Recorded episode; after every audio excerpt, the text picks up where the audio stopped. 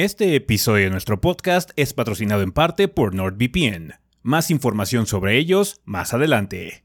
De igual forma, todo el contenido de Gordos Bastardos, incluido este podcast, es en parte posible gracias al generoso apoyo de muchos fans del gordeo como tú. Muchas gracias a todos nuestros Patreons del mes de febrero, entre los cuales se encuentran Rick Reyes, Edgar Hernández, Raúl Cuellar, Javier Peña Galicia, Emiliano Hernández, Darío Rosas, Ángel Cortés y Fernando Romero.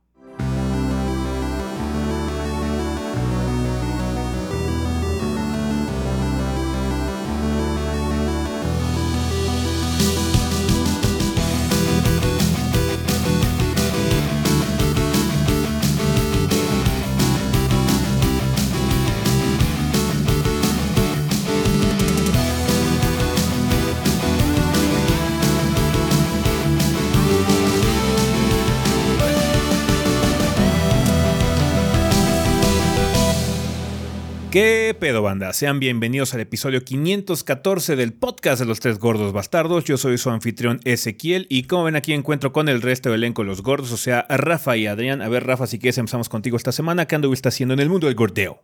¿Qué hubo banda? Pues esta semana eh, desafortunadamente estuve un poco ausente eh, en materia de streams. Eh, ese y Adrián estuvieron haciendo eh, transmisiones martes, miércoles y jueves. Me parece que los tres días, ¿no? Hicieron Así es, transmisión. perro. Entonces sí, sí, estuvieron ahí rifándose. Eh, yo estuve ocupado grabando el juego que de, de la reseña de esta semana, que ya salió el día de hoy, viernes, que estamos grabando, es Wild Hearts. Eh, entonces, pues estuve ocupado con eso. También eh, por ahí estoy, estoy jugando otra cosa que luego va a haber contenido. Em, ya se podrán imaginar cuál es, pero bueno, eh, ya, ya luego sabrán. Este, en todo caso, pues sí, estuvimos eh, mo- movidos con eso. Fue, es un juego. mm, Es, ah, es complicado llegar al final de Wild Hearts, porque hay unos monstruos que nada más te descuidas tantito. Es así, acabo de perder, perder media hora. Un manazo y se acabó. Todo mi esfuerzo es así como que, ah, Tiene picos de dificultad muy elevados. Sí, tiene picos de dificultad muy elevados. De hecho, eh, estuve jugando mucho con, con Adrián. Y pues las primeras, eh, la primera zona que tiene ca- cacerías más o menos retadoras. así tutorial, como que- voy a decir. De tutorial, vamos a decir. Pero la primera así de pesada fue la del jabalí y, está, y esa de por sí ya estaba pesadita. Pero luego el pinche chango del área 2, no manches. Sí, el chango de fuego en el área 2 está. Está ridículo. O sea, Sí, lo que tienes que hacer es que tienes que grindear otras bestias, pero mucho. O sea, tienes que conseguir Sí. como el set completo de fuego set- para que no, no- no sea, un- sea una molestia. Para que no sea un one shot, porque si you're gonna get hit, te va a golpear esa madre. Nada más no deja de atacar el hijo de la chingada, pero bueno. Eh, entonces, sí, estuvimos en eso. Desgraciadamente, de una vez yo creo que les voy, voy a adelantar, banda. No lo podemos recomendar todavía porque tiene problemas técnicos medio, medio graves. Chequen la Eh, reseña. O sea, de hecho hablamos ahí bastante con lo que nos pasó particularmente eh, con este título, que sí hubo algunos problemas que estuvieron fuera de lo común realmente. Sí. Entonces, sí, por favor, chequen la reseña, porque el título no es malo. El título tiene No, mucho no, potencial, Es, tiene factor diversión elevado. Sí, la pasamos muy padre, muy padre con él, pero sí. em, tiene que, tienen mucho que hacer para arreglarlo. Sí, Así es. Sí, mucho. Sí, sí, sí. Y pues ya, eso fue lo que yo estuve, en lo que yo estuve ocupado esta semana. Perfecto. Eh, ¿Tú, Adrián, qué anduviste haciendo? Pues ahora sí ya salió lo de Age en Xbox. Excelente port. Eh, de haber salido el sábado. Eh, el video está arriba desde hace rato, pero hemos estado acomodando todo y pues Wild Hearts era como... Tenía más prioridad. Pues de estreno, estaba ahí, de estaba ahí de estreno. emergencia por si no alcanzábamos a sacar Wild Hearts a tiempo. Ajá. Entonces debió haber salido el, el sábado. Un excelente port de Age of Empires en Xbox. Sí, Adriana Tienen- rifando- eh, rifándose el, el colchón, básicamente por cualquier cosa. Y sí, ya, qué bueno que ya está afuera. Así es. Eh, también ando jugando el remaster de Tales of Symphonia. Espero salga contenido la siguiente semana. No voy a jugar tanto el juego, nada más quiero ver cómo está. Lo he probado poquito, nada más. Básicamente probé que o sea, se bajara bien el, el juego. Eh, ya hay un ya hay mini de ese juego, ya existe una mini de Tales of Symphonia, entonces no, no voy a no voy a ahondar mucho en el asunto. Vamos a dar datos técnicos nada más, ¿no? Impresiones, pues sí. Ajá, salió también un, un short de Warhammer 40.000, dos juegos que recomiendo de, para medio entrarle a, la, a, esa franquicia, ambos están en PC y son relativamente baratos. Y eh, terminamos la serie de GoldenEye en, en streams. Sí. Eh, estuvo divertido. Porque, porque GoldenEye. o sea, hay una parte donde en la última misión que jugamos, que fue Aztec, eh, tienes que poner un floppy, tienes que poner entre comillas, tienes que seleccionar el ítem floppy y hacer unas cosas. Y el juego no quería darme las. es que me tiene que decir algo de Q. Y no, no lo hacía, y no lo hacía, y no lo hacía hasta como la tercera ah, sí, ya tienes este, el cohete ya tiene las, las nuevas coordenadas, ah, chingón, pero no quería, no quería el juego. Eh, y creo que es todo. Bueno, acompañé a Ezequiel, él hizo eh, más streams. Sí, sí, sí. De hecho, como dice Adrián, estuvimos haciendo stream esta semana. El martes jugamos Dead Space, me parece. Creo que sí. Creo que sí. El miércoles jugamos Theater Rhythm. Final Battle Line, el nuevo juego de rítmico de Final Fantasy que tenía así como son, eh, soundtracks de todos los Final Fantasy que hay. Entonces sí, eh, estuvo divertido. Y el jueves, como acabamos rápido Golden Knight, decidimos seguir avanzando en The Last of Us y ya acabamos la campaña principal. De hecho, ya ya llegamos al final, falta nada más jugar el DLC, si vamos a jugar Left Behind, eh, entonces ya, pero ya acabamos la historia principal de The Last of Us parte 1, entonces estuvo chido. Eh, y pues sí, trabajando en más cosas, yo esta semana saqué ya impresiones de Returnal en PC, un excelente port para PC banda, para la gente que no eh, pudo probar este juego porque era exclusivo de PlayStation 5, este sí fue de los que nada más estuvo en PlayStation 5, no había versión de PlayStation 4. por favor, chequenlo si es que les llama la atención, un excelente juego de, de, de, de acción de Housemark que también le mete un poquitín de horror psicológico, terror psicológico. Entonces está, está muy bueno. Ese juego me gusta muchísimo y el port está muy bien hecho. Entonces, si tienen ganas de jugarlo, adelante. Tiene mi recomendación, banda. Y pues trabajando en otras cosillas. De hecho, no sé qué va a pasar con todo el trabajo que tengo encima. Eh, porque está puerco. Entonces, sí. Em, ya. Em, ya verán de qué se trata eh, pronto. Igual hay un short que sale eh, en estos días que, que, revelen que estoy trabajando en particular. entonces, eh, ya, ténganlo por seguridad. Va a haber mucho contenido la siguiente semana. y obviamente también checando cosas con la reseña de Wild Hearts, trabajando en guion, jugando también un poquito por mi cuenta para probar el juego, todo ese tipo de situaciones. Entonces, qué bueno que sí pudimos sacarlo a tiempo. Estuvo bastante intensa esta semana, pero se logró. Eh, mucha gente tiene duda qué onda con Fire Emblem eh, Engage. Eh, seguimos trabajando en el banda, está un poco largo. entonces, pronto va a haber contenido de Fire Emblem Engage. No se preocupen, no se nos ha olvidado Fire Emblem. Sí va a haber contenido, nada más que no lo pudimos conseguir de forma anticipada. y pues está largo el pinche juego. Entonces, nos tenemos que tomar nuestro tiempo para jugarlo bien. Entonces, va a haber contenido. No se apuren, sí va a haber. Y pues ya, eso sería todo. Nada más tengan en cuenta que sí, chequen el canal, por favor, van a estar saliendo cosillas en estos días, no se las vayan a perder. Y pues de nuevo también vamos a estar ahí en Twitch haciendo streams y todo el desmadre, así que va a estar bueno el asunto. Vale, eh, pues yo creo que con respecto a anuncios regulares no hay nada más que decir, mucho trabajo, eh, así que estén al pendiente por favor. Y pues verga, si quieren vamos a pasar de una vez al sillón porque hay algunas cosillas de qué hablar. Aviso para todos nuestros consumidores. Se les notifica que ustedes actualmente están viviendo en el año 2023 y hoy día es extremadamente sencillo que su información personal peligre debido a conexiones poco seguras de Internet.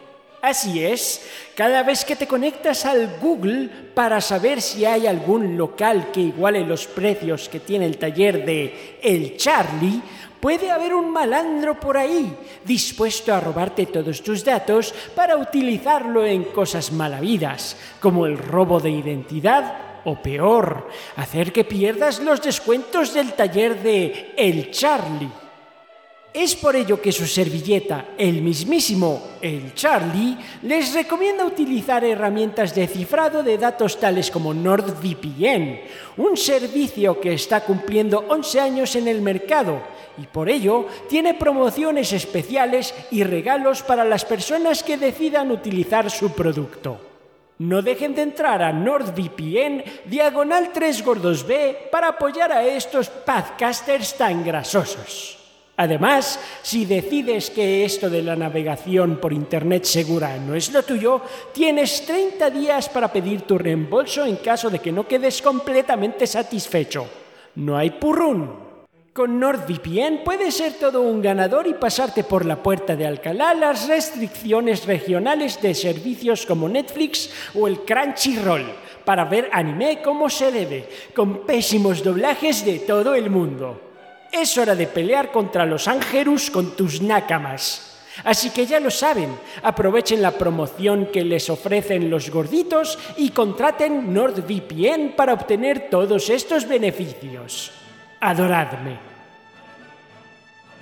Y bueno, después de esa pequeña interrupción, banda, ya estamos aquí en el sillón para hablar un poco sobre las noticias más relevantes de la semana. Pasaron algunas cosillas. Una de ellas es una excelente noticia y es que acaba de confirmar 2K Games y Firaxis que está trabajando en un nuevo juego de Civilization. Cuéntanos, Rafa, cuáles son los datos que han sacado. Pues pues sí, ya confirmó 2K, eh, por parte de 2K se confirmó que Firaxis está trabajando en el desarrollo del nuevo Civilization, que va a ser un juego de la línea principal. Eh, supongo que va a ser Civilization 7, pero 7, eh, pero podría ser alguna otra cosa, no sé. Reboot solo Civilization. reboot Civilization ahora. ahora como juego de servicio. No. No. Ya es juego de servicio Civilization 6, así que Todavía puedes decir que no, porque simplemente es como modelo de. De, expansiones. no, de hecho no. No es modelo de expansiones. Su, su, última tiene pase de batalla, como Season Pass, güey. O sea. Ah, no. No, no, no. O sea, oh, primero sí tuvo expansiones y luego cambiaron la situación a una cosa un poquito más flexible y dinámica. Entonces, no, ya. Civilization en su juego de servicio ya. Fuck. Oh, boy.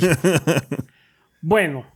Eh pues eh, eh, esa es la buena noticia que, de que ya se está trabajando en el siguiente Civilization, pero no fue todo lo que eh, comentaron en 2K. también hicieron varias declaraciones respecto al equipo de desarrollo de Firaxis.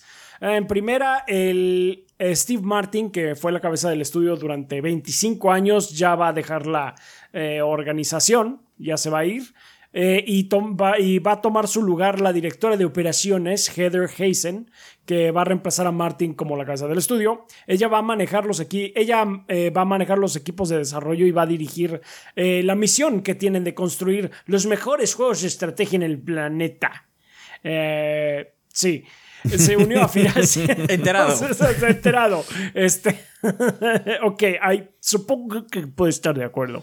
Se unió a Firaxis este, en el 2020 y previamente ella fue productora ejecutiva de Fortnite en Epic Games y también de Plantas contra Zombies y Bejeweled en PopCap. Entonces, pues ahí tiene, pues le ha ido bien. Mm. Hasta, sí, sí, sí. Eh, también se va a ir Jake Solomon, el director creativo detrás de XCOM y de Marvel's Midnight Suns, ah, al que le hicimos reseña hace poquito. Sí. Eh, va a dejar el estudio después de 20 años de trabajar en Firaxis. Ah, y Ed Beach va a continuar el rol de director creativo eh, en Sid Meier's Civilization, en esta nueva entrega, me parece. Beach ha sido parte integral del desarrollo de la serie por 15 años y recientemente eh, fue líder de desarrollo en el Civilization 6. Entonces, pues son cambios importantes. Eh, vamos a ver cómo se refleja ya en su siguiente eh, juego de Civilization. Pero pues sí, nada más para que estén, estemos al tanto de que está viendo ahí algunos... Eh, sí, de hecho hay cambios un poquito en la situación de Firaxis debido a la situación que dijo el CEO de 2K, que Marvel Midnight Suns fue un éxito con la crítica, pero desafortunadamente no fue un éxito comercial. Eh, esperan que tenga buenas piernas el juego en general, que dure eh, bastante tiempo y que pues, bueno, tenga ventas continuas a lo largo de los meses o años, pero que sí, no, no, no pegó muchísimo. Entonces yo creo que van a cambiar un poquito la estructura. Ojalá que no afecten demasiado a Firaxis porque pues es un estudio con mucha historia, eh, a final de cuentas, ¿no? Ya no, o sea, Sid Meier ya no trabaja ahí directamente desde hace mucho tiempo, pero em, aún así han sacado productos de calidad en los últimos años. Realmente no han sacado No, un sí. juego malo eh, en, en- en bastante tiempo, entonces sí. Eh, ojalá que no afecte, porque Firaxis es un, es un desarrollador que quizás técnicamente no sean muy estelares, porque sus juegos sí son como muy... eh, Mm, Sí, eh, sí, sí, pero- tienen ahí su, su junk, digamos. en cuanto a gameplay y calidad, siempre han sido muy buenos, ¿no? Incluso cosas Ajá. como el Chimera Squad de XCOM está bastante bien. No es un juego que particularmente sobresalga, pero lo que es la serie de XCOM principal, el 1 y el 2, son muy buenos. Civilization, indudablemente también. Incluso Marvel's Midnight Suns, a pesar de que no está ahí del Con todo. todo y todo. es un juego Con muy divertido de jugar y muy adictivo. Entonces, tienen mucha magia en el gameplay la- los, los juegos de Firaxis. Entonces, ojalá que no afecten ese lado porque es realmente su fortaleza. No tienen, no, tienen- no tienen nada más en ese sentido, no tienen pureza técnica, sus juegos no son muy impactantes visualmente, son puro gameplay. Gameplay adictivo, Sí. gameplay denso que se construye y se mejora con parches, con expansiones, todo lo que quieras, pero aún así tienen muy buena calidad, ¿no? Entonces, ojalá que eso continúe porque es una tradición del estudio en general, ¿no? Ya veremos qué sucede, pero bueno, viene Civilization 7 o nuevo Civilization de la línea este, principal, así que eso son buenas noticias. Así es. así ¿Ven es. eso, banda? es la reseña grande de ese juego.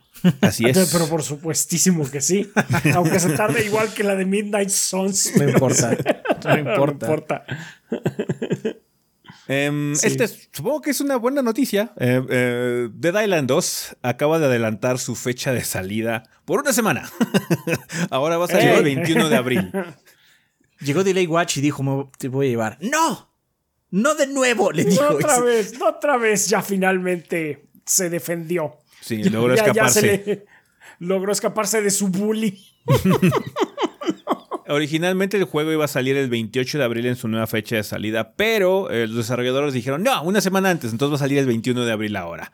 Eh. Dan Buster promete que el juego tiene el sistema de desmembramiento más avanzado, supongo que es avanzado, Avanzado. en los juegos, Avanzado, sí. y que los zombies se ven y reaccionan de forma realista. Hay docenas de distintos tipos de zombies con mutaciones y ataques particulares y muchas variantes visuales con la temática de Los Ángeles. Habrá cooperativo hasta para tres jugadores, o sea, es número tres gorros bastardos.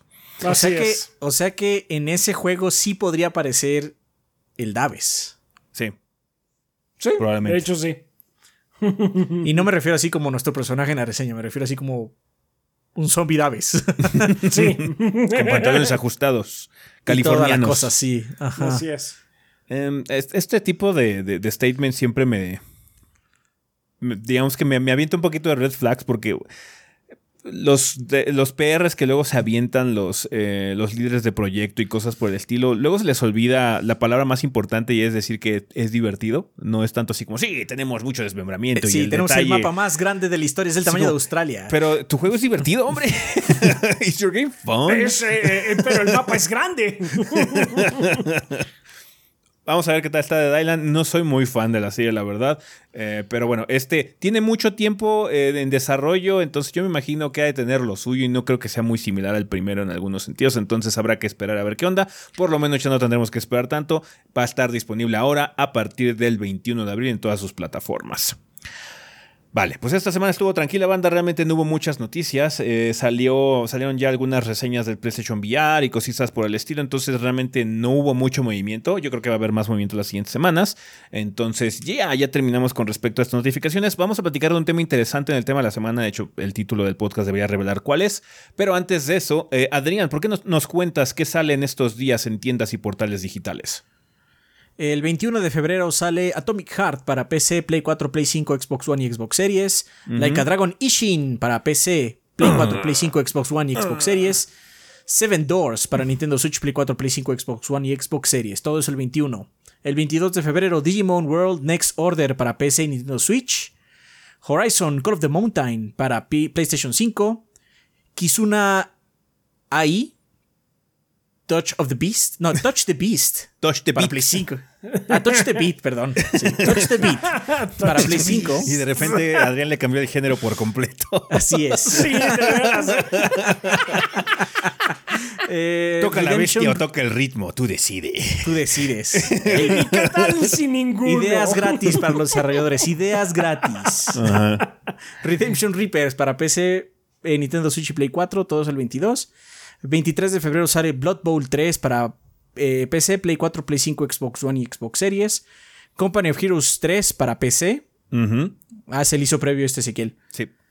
Eh, Grim Guardians Demon Purge para PC, Nintendo Switch- Switch, Play 4, Play 5, Xbox One y Xbox Series. Y por último, el 24 de febrero sale Clive and Wrench para PC, Nintendo Switch, Play 4 y Play 5.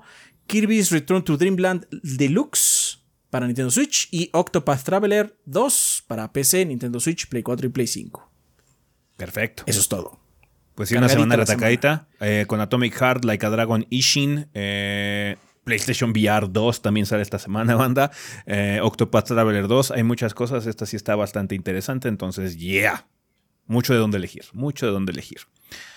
Bueno, pues sí, vamos a terminar ya el sillón, banda. Así que al tema de la semana.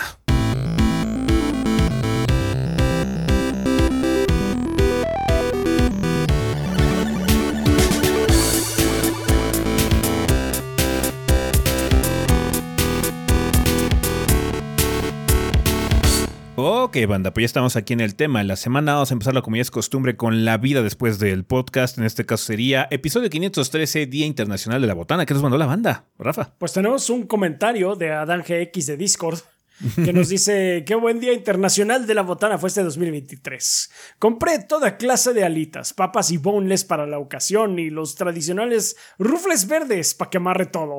Dios. Dios santo. Está bueno. Mi esposa y yo nos pusimos a preparar la botana y por azares del destino terminamos temprano. Ya estábamos llenos para la patada inicial. I hear you, A veces pasa, a veces sí pasa. Sí pasa, pasa. El partido estuvo buenísimo, tanto que ahí me tenían de Villamelón apoyando a mis águilas de toda la vida o yo siempre supe que iban a ganar los Chiefs. Bueno, Estuvo muy intenso. sí, sí, Sí, estuvo estuvo, intenso. estuvo pesado. Es el quinto año que mi esposa y yo disfrutamos este día juntas y estuvo tan entretenido que nos acabamos gran parte de la botana comiendo por ansiedad. Pero alitas acabé cenando toda la semana. Díganle a la banda que se mida con sus compras o en su defecto que no preparen todo de jalón. Eh, pues, eh. a veces pasa, ¿qué te digo?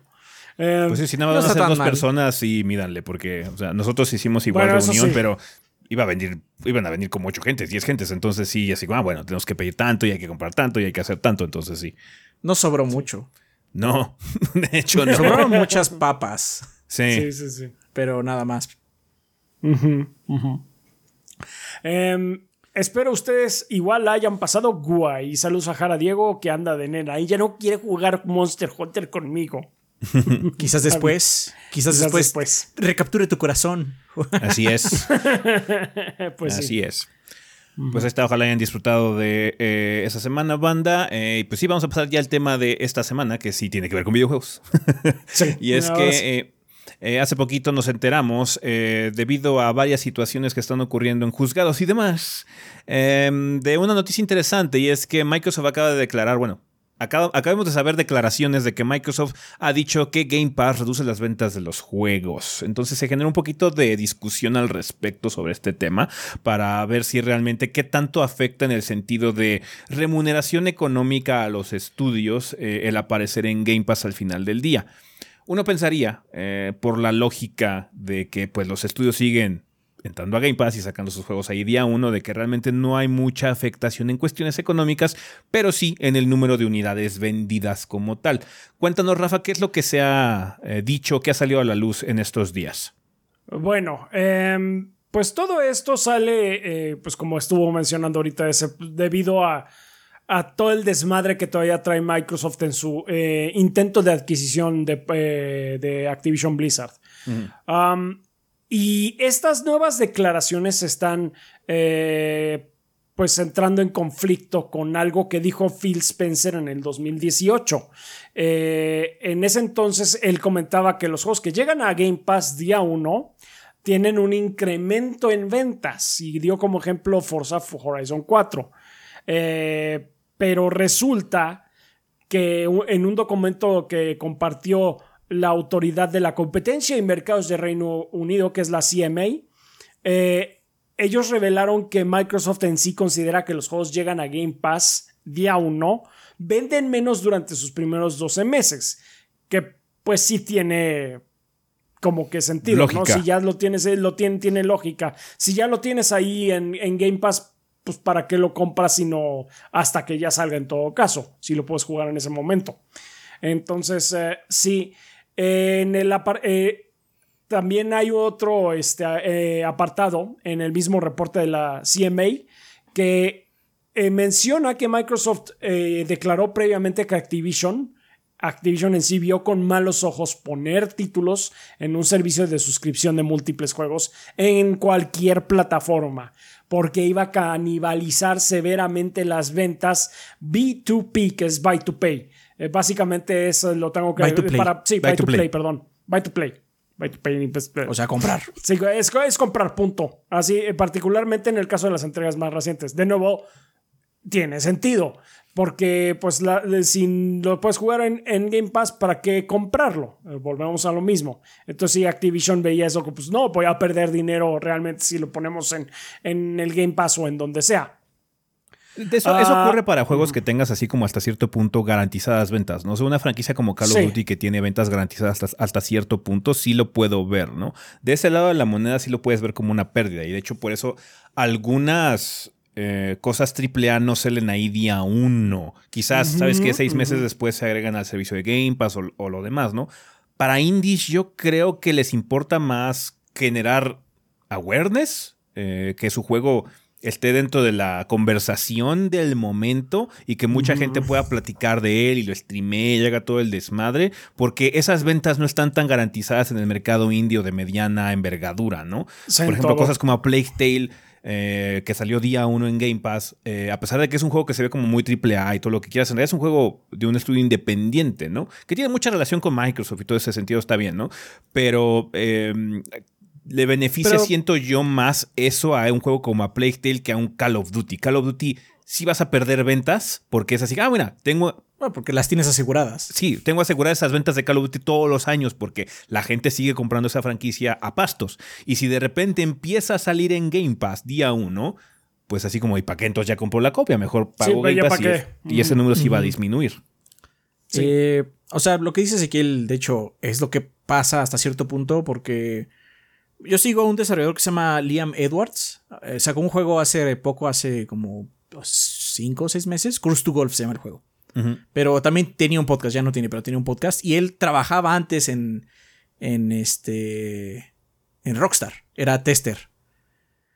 Y bueno, él está muy metido en la escena indie, particularmente en Japón, porque vive en Japón. Sí. Y de hecho dice justamente lo que menciona ese. Muchos, o sea, sí, los estudios grandes seguro pierden dinero de alguna otra forma, ¿no? A la larga. Pero los estudios chicos lo que hacen es, bueno, quizás pierda dinero a la larga, porque mi juego no lo estoy vendiendo hasta cierto punto. Pero si Microsoft o Epic, porque de hecho él usó mucho el ejemplo de Epic, porque Epic también regala juegos, ¿no? Sí. Aparte, Epic te los regala, o sea, ni siquiera es como de suscripción, simplemente te los regala. Sí. Puedes descargar Epic en este instante y llevarte un juego gratis. Un juego gratis, ajá. Depende de la semana cuál sea por favor. Este, y lo que dices, pero tomas ese trato, tomas el trato de entrar al servicio o entrar o lo que te dé Epic para cargar tu juego, porque quizás te asegure que puedas hacer el siguiente juego, porque tienes que pagarle a tus empleados, aunque sean 5, porque es un estudio pequeño, o 10 o 15, pues hay que pagarles, ¿no? Entonces, eh, tomas eso para poder eh, fondear tu siguiente proyecto, porque al final del día, pues tu proyecto es pequeño, no, no es una, no es una no es una bestia de millones y millones y millones y millones, ¿no? Entonces, eh, aún así el reporte, pues, es muy claro. Las ventas bajan, ¿no? Ahora bien, jugando un poco al abogado del diablo para darle un poco más de sabor a la conversación, porque, o sea, sí es como obvio, ¿no? sí. Pero hasta cierto punto podríamos decir que de hecho quizás lo que dijo Phil Spencer en 2018, que eso fue hace ya varios años, o hace cuatro años. O sea, quizás en ese momento. En ese momento quizás era cierto porque Game Pass en ese momento no era algo muy. Estaba creciendo, era una idea nueva, ¿no? No, de hecho, nosotros, eh, nosotros mismos nos como que nos tomamos un poco en, en subirnos ese tren. Ajá, básicamente. yo, imagino que la gente que apenas estaba entrando en esa época al Game Pass decía, bueno, lo pude jugar día uno, Forza Horizon 4. Pero yo no sé si lo van a quitar porque no sabíamos, nadie sabía, nadie sabía cómo iba a funcionar a la larga, ¿no? Entonces dijeron, me lo compro porque el Game Pass me da un... eh, Descuento. un descuento. Si lo quitan, pues ya lo tengo. Este juego me gustó mucho. Game Pass me dejó probarlo y lo voy a. Y luego me dejó probarlo gratis, o bueno, pagando el servicio. Y como no sé, tengo incertidumbre del futuro. Pues lo compro en ese momento. Quizás en el 2018 es lo que estaba sucediendo, ¿no? Claramente hoy en día Sí. esa incertidumbre no existe. Yo sé que si sigo pagando Game Pass, voy a poder seguir jugando, seguir jugando Halo Infinite o eh, Forza Horizon 5 sin pagar más. Bueno, pagando mensualmente, pero. Entonces, quizás también hubo este cambio ya de la gente. Eso, el, el- el servicio no desapareció, así que no tengo que comprar juegos. Pudo haber sucedido también esta situación. pu- Pudo haber no mentido en ese sentido, ¿no? Sí, no, no creo que Sí, sea sí, una sí. situación de mentira, yo creo que nada más es una situación de proyección. Y el problema es que también fue un ejemplo muy puntual, fue con un juego, Forza Horizon 4 en particular, ¿no? Ahorita pues ya tenemos información de muchos más títulos de diferentes tamaños que han estado saliendo en el servicio. El tiempo obviamente, aparte de la mentalidad de las personas eh, y de la forma en la que ellos aprenden a vivir con Game Pass. Eh, en- pues también tenemos muchos ejemplos de cosas que salen y pues son casos de estudio diferentes, ¿no? Cada juego tiene proyecciones muy distintas, ¿no? Porque una cosa, por ejemplo, como el juego de Guardianes de la Galaxia, haz de cuenta, esa cosa la terminas y se acabó. No hay como mucha razón para comprarte una copia si es que después deja el Game Pass, ¿no?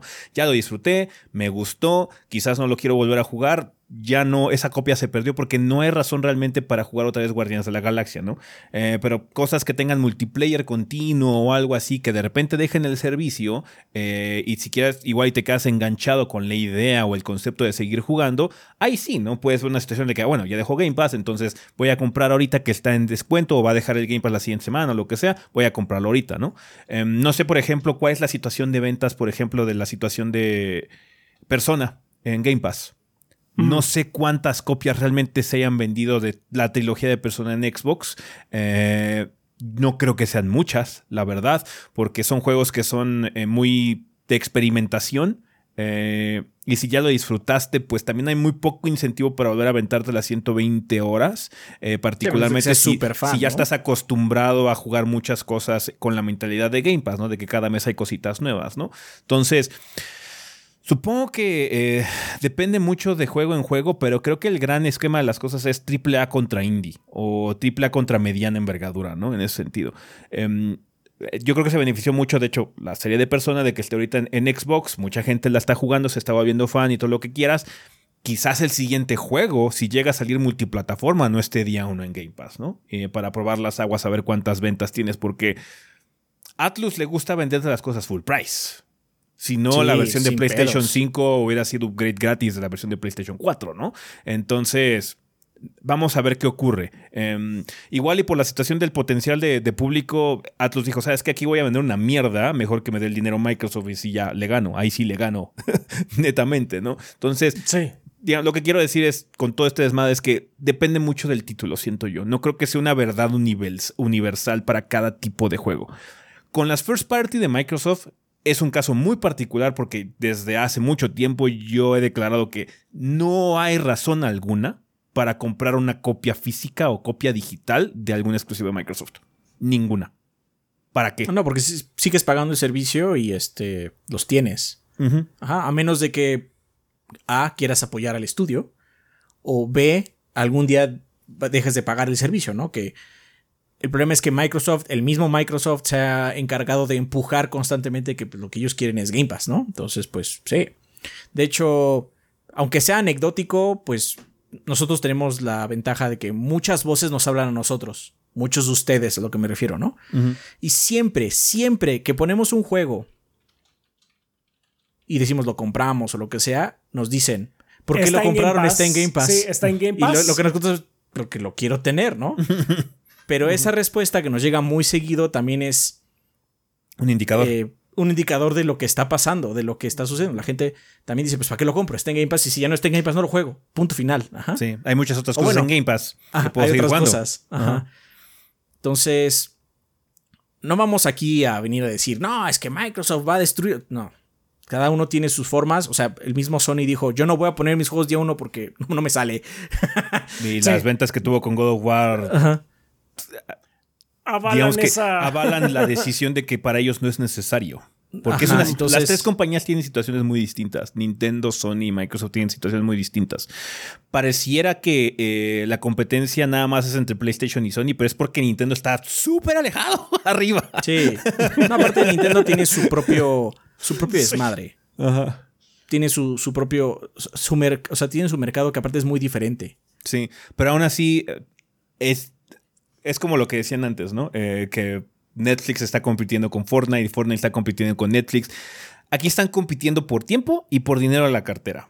Ajá, entonces la gente no tiene ningún problema todavía con comprarse una consola relativamente económica como el Switch y seguir pagando precio completo por los juegos o en una estructura tradicional por los juegos, ¿no? Ahorita, o sea, se generó controversia por los 70 dólares de Tears of the Kingdom, pero no tanta como yo hubiera esperado. Quizás por la situación de que sabes que fue el tercero en el que, el que se esperó en hacer este movimiento. Entonces quizás ya la gente está un poquito acostumbrada y aceptó la realidad de que son 70 dólares. Obviamente cada una de las tiene sus particularidades. O es más fácil señalar al otro cuando no te toca a ti. Cuando no ah, te es toca que él a ti. está mal. él está mal, no yo.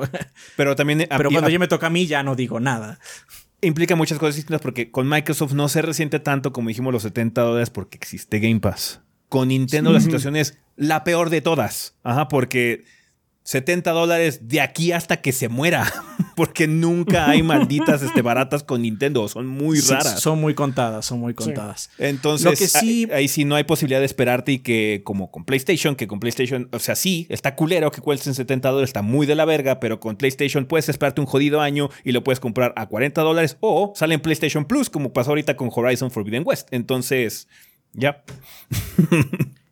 Lo que sí me gustaría mencionar, y como mencioné, no vamos a decir que está mejor, cada uno tiene su modelo, el de, específicamente el de Xbox, como ellos dijeron en su declaración, bajan sus ventas. Esto a la larga va a tener una consecuencia dentro de la plataforma de Microsoft. Y es lo que nos gustaría compartir con ustedes. Game Pass va a tener que mutar. No sabemos en qué forma. Eso es difícil saberlo, pero va a mutar. Porque es insostenible en el sentido de que, o sea, ellos tienen que vender juegos porque hacer juegos es caro. Hacer juegos es caro, ¿no? Entonces va, a haber un cambio. Quizás este cambio sea aumentar el precio del Game Pass. Eh, quizás el cambio sea que no van a estar día uno, van a estar después de seis meses los juegos first party. O van a... Eh, no sé. Ajá, o sea, ya ellos decidirán qué hacer, pero el Game Pass va a cambiar. Va a cambiar y va a ser un trato menos jugoso del que es ahora, seguramente. Entonces, disfrútenlo, realmente disfrútenlo como está ahorita, ¿no? Eh, o sea, las cosas han ido cambiando. Las consolas...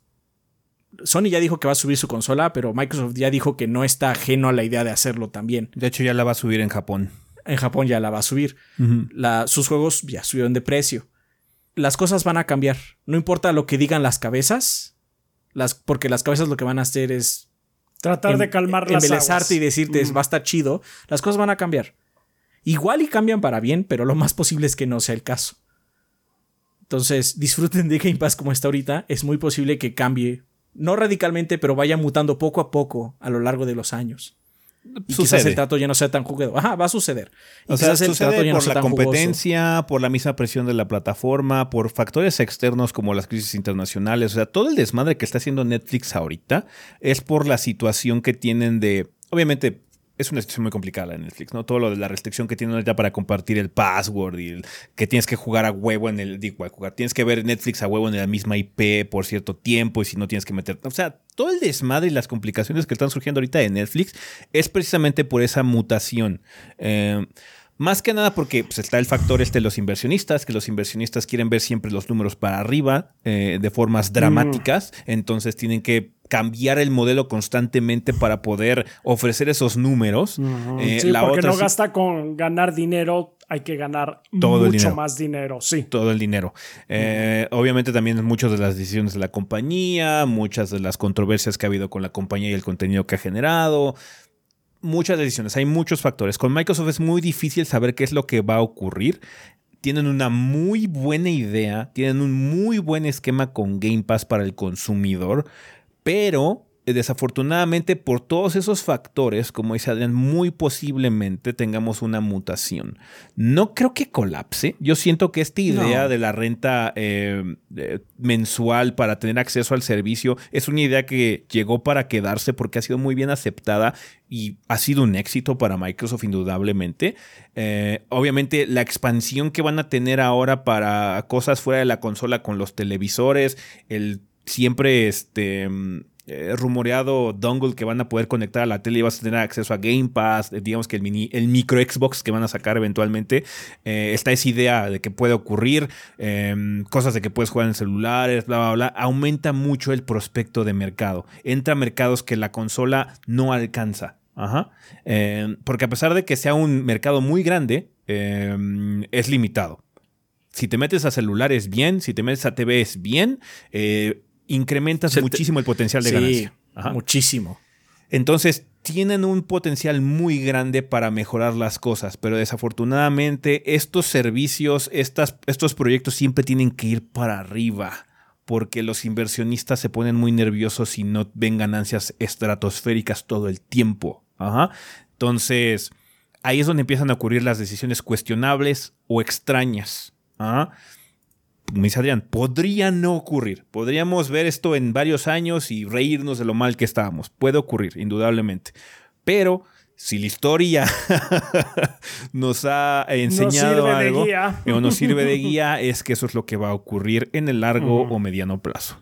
Entonces está interesante esta conversación porque muchas de las cosas que se comentaron suenan lógicas. Quizás son mierda, es cosa que no, comentábamos o platicábamos todo el tiempo, pero es algo que nos imaginábamos que ocurría. Porque es así como, pues sí, o sea, ¿quién chingados compró Halo? ¿Quién compró Halo Infinite?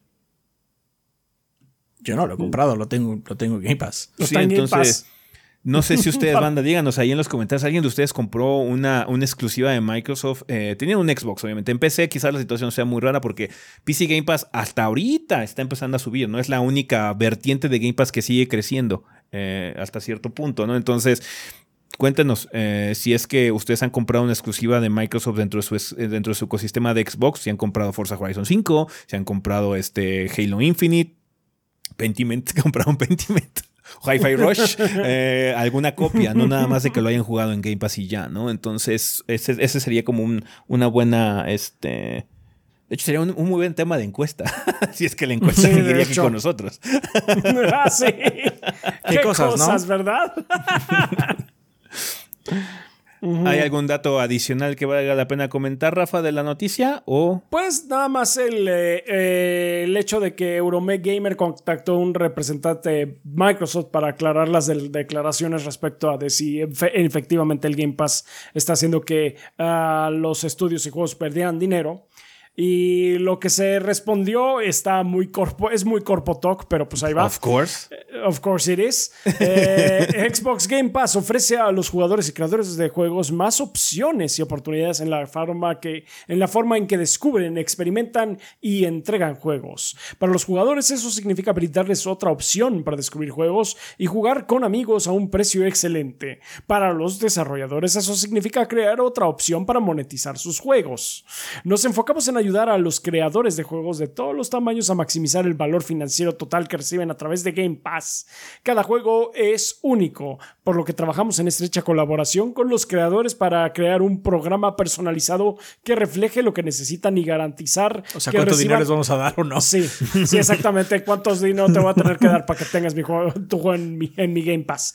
Garantizar que reciban una compensación financiera por su participación en el servicio y dan cabida a la creatividad y a la innovación. Como resultado, el número de desarrolladores interesados en trabajar con Game Pass sigue creciendo.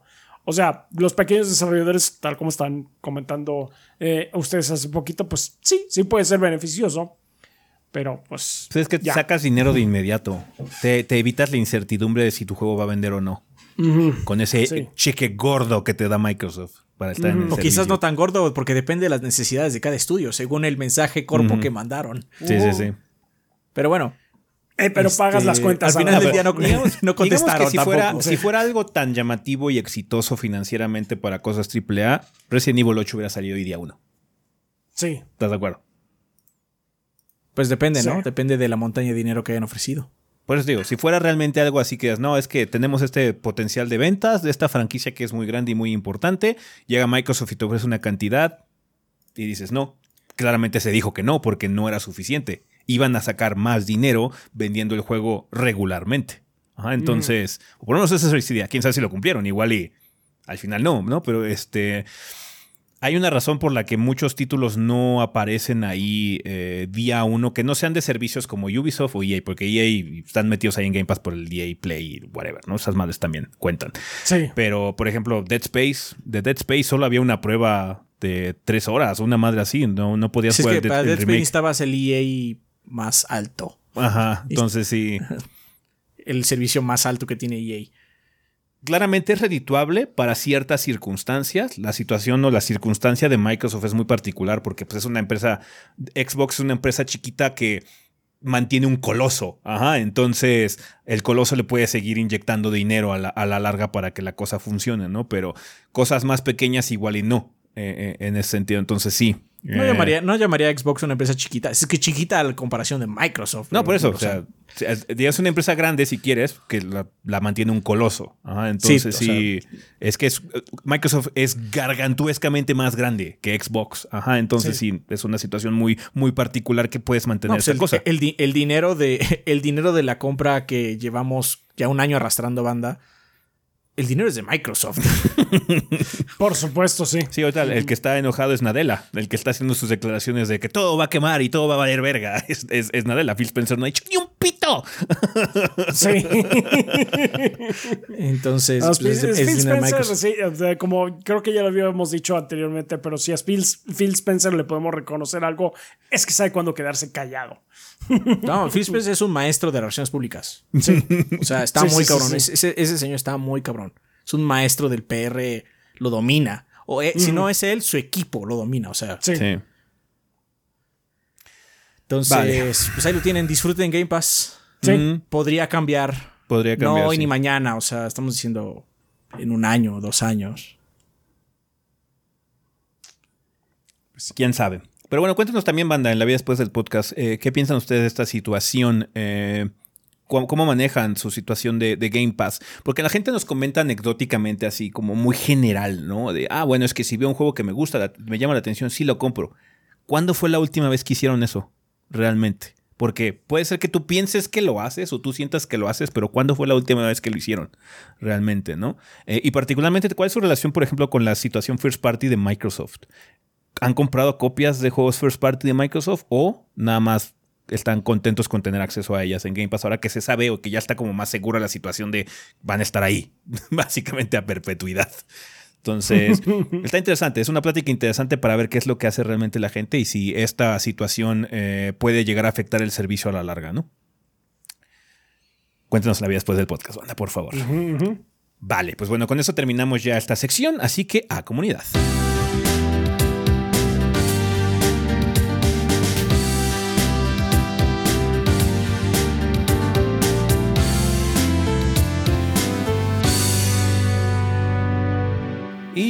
Bueno, banda, pues ya estamos aquí en la sección de comunidad, que siempre es un excelente momento para agradecerle a los patrocinadores oficiales del podcast, que son todos nuestros Patreons que donan 20 dólares o más. Banda, los invitamos a checar patreon.com diagonal 3 gordos B para que ustedes puedan ver cómo pueden apoyar este proyecto de forma económica con cantidades tan manejables como un dólar al mes, que Patreon lo traduce medio bobamente a 30 pesos, eh, por alguna jodida razón.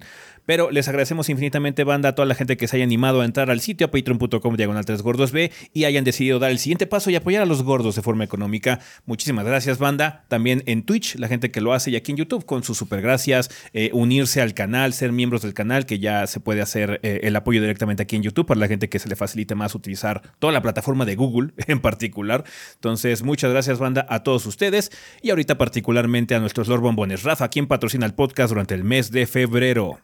Muy bien, durante febrero nos patrocinan Mauricio Glespan, que dice: Saludos gorditos y banda, espero se encuentren muy bien. Soy Mau Glespan, staff de Technologic PC eh, Gaming and Workstation. Nos dedicamos al ensamble y venta de computadores. Eh, computadores. Ya sea desde una PC para ver el podcast de los 3GB hasta una PC económica, pero que corra juegos muy bien, como el excelente port de Returnal, del cual ya hay un video de impresiones de los gordos. Ah, una promoción chingón, carajo. Yo te promociono a ti, tú me promocionas a, a mí, aquí nos rascamos la espalda. Muchas pues gracias. Eso se trata esta sección. De hecho, se trata esta sección, pero bueno, pues ellos no tienen que hacernos promoción a nosotros. gracias. Este, pero sí, este, muy buen portal de Returnal. Ah, invito a toda la banda gordeadora a hacer sus cotizaciones a nuestro Instagram, technologicpc.19 o nuestro Facebook, Technologic19. Y recuerda, si mencionas que es de la banda gordeadora al momento de hacer la compra de tu PC, te vamos a dar un periférico de regalo o 100 pesos de descuento en el servicio de limpieza preventiva. Radicamos en la Ciudad de México, pero hacemos envíos a todo el país. Mucha suerte con el proyecto, gorditos, y gracias a todos los gordeadores por comprar sus PCs en Technologic. Muchas gracias, Mauricio. Dice, pregunta, ¿cuál fue su primer juego, videojuego en PC, gorditos? Añoro esos años en mi compact presario jugando Age of Empires 1 y 2. Ah, el juego del gatito. Ah, sí. yo jugué. Yo jugué esos juegos de sierra como King's Quest 4. Mm. Pero porque tenía acceso a una computadora en la escuela. Sí, también. O sea, mío ya de mi casa, seguramente fue algún Age o. Ajá, sí, ya de, de, casa. Creo que fue Descent, de hecho, seguramente fue Descent. Mm, no, de casa sí fue Age of Empires 2, creo. Pero sí, en la escuela, cuando era pequeño, sí, un Conan, voy a decir. Mm. Posiblemente. Sí, o sea, me acuerdo mucho de Alicat. De, así de jugar mucho en, en, PC, así como en mi primera laptop, así que yo pude comprar que era mi computadora, eh, el primer Age, y este... Y el Call of Duty, ay, no me acuerdo cuál, pero tenía una muy buena escena de Normandía, ese Call of Duty de PC. sí también había uno. Ah, me acordé ahorita que había uno de. No, ¿cuál Call of Duty? Medal of Honor. Medal of Honor, perdón. Medal of Honor. Ok, sí, sí, ya sé cuál. El uno, el primero. Sí, sí, sí. había uno de, un eh, de un karateca que iba caminando y se enfrentaba contra otros, otros karatecas así uno a uno.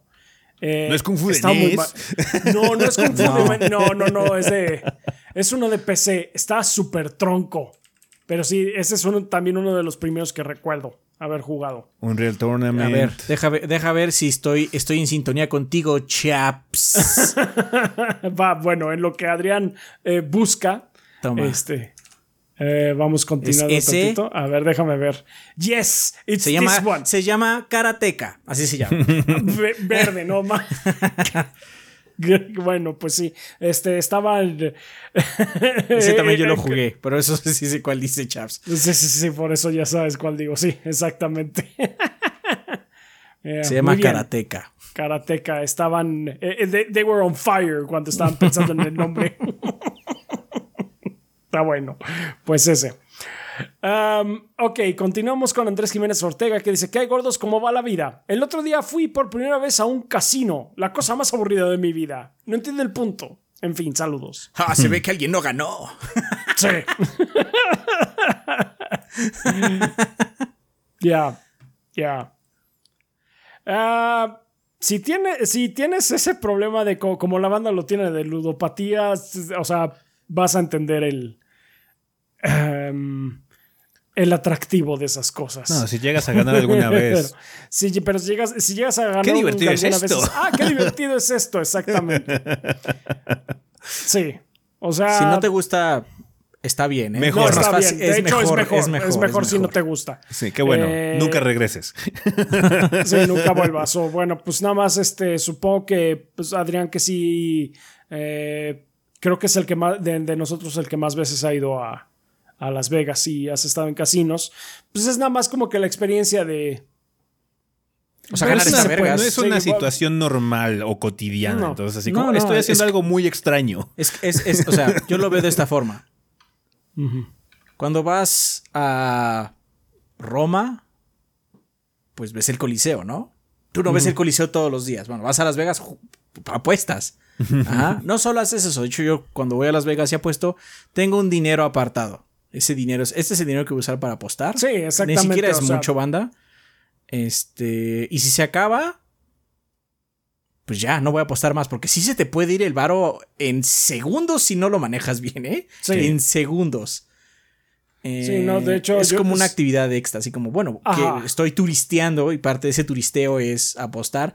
Y lo que te puedo decir es que depende mucho del ambiente del casino. Hay casinos que son muy bulliciosos. Bueno, todos los casinos son bulliciosos. Pero Sí, claro. hay casinos donde hay muchas más personas y esas personas le meten ambiente. Es lo mismo que estar en un bar o en un antro, en el sentido, la gente está ahí. Ajá. Y pues escuchas el criterio de cuando alguien gana o, o los sollozos cuando alguien pierde, ¿no? Eh, ¡No! cabe ¡Deja a aclarar mi que yo mujer!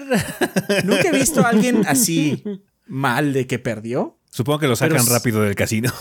No sé, la verdad. Pero está, sí he está visto gente. a los demás, a los más clientes. Pero sí he visto gente ya mal de que está perdiendo y tiene cara de que. he- Me he's- lleva, he's me hurt, carga le está la doliendo, chingada, le sí, está doliendo.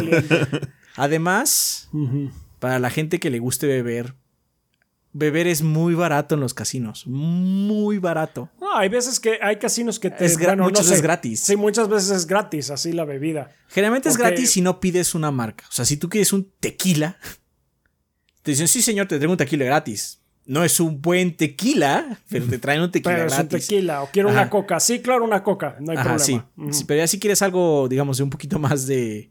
Ahí sí ya te cuesta, pero. Te cuesta, pero no es muy caro, la verdad. No. O sea, a comparación de un restaurante, vamos a decir. Sí, no, es que Tiene sus- ahí le- Placeres hacer eso, pero tienes que tener mucho autocontrol si no te vas. Yo he visto gente mal, mal de esos de que está en la mesa de blackjack, enojado, con una cuba en la mano y así.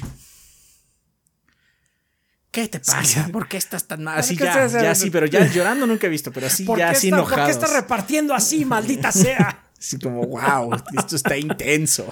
No, Pero si no te gusta, mejor, porque de hecho sí te puedes hundir puerco.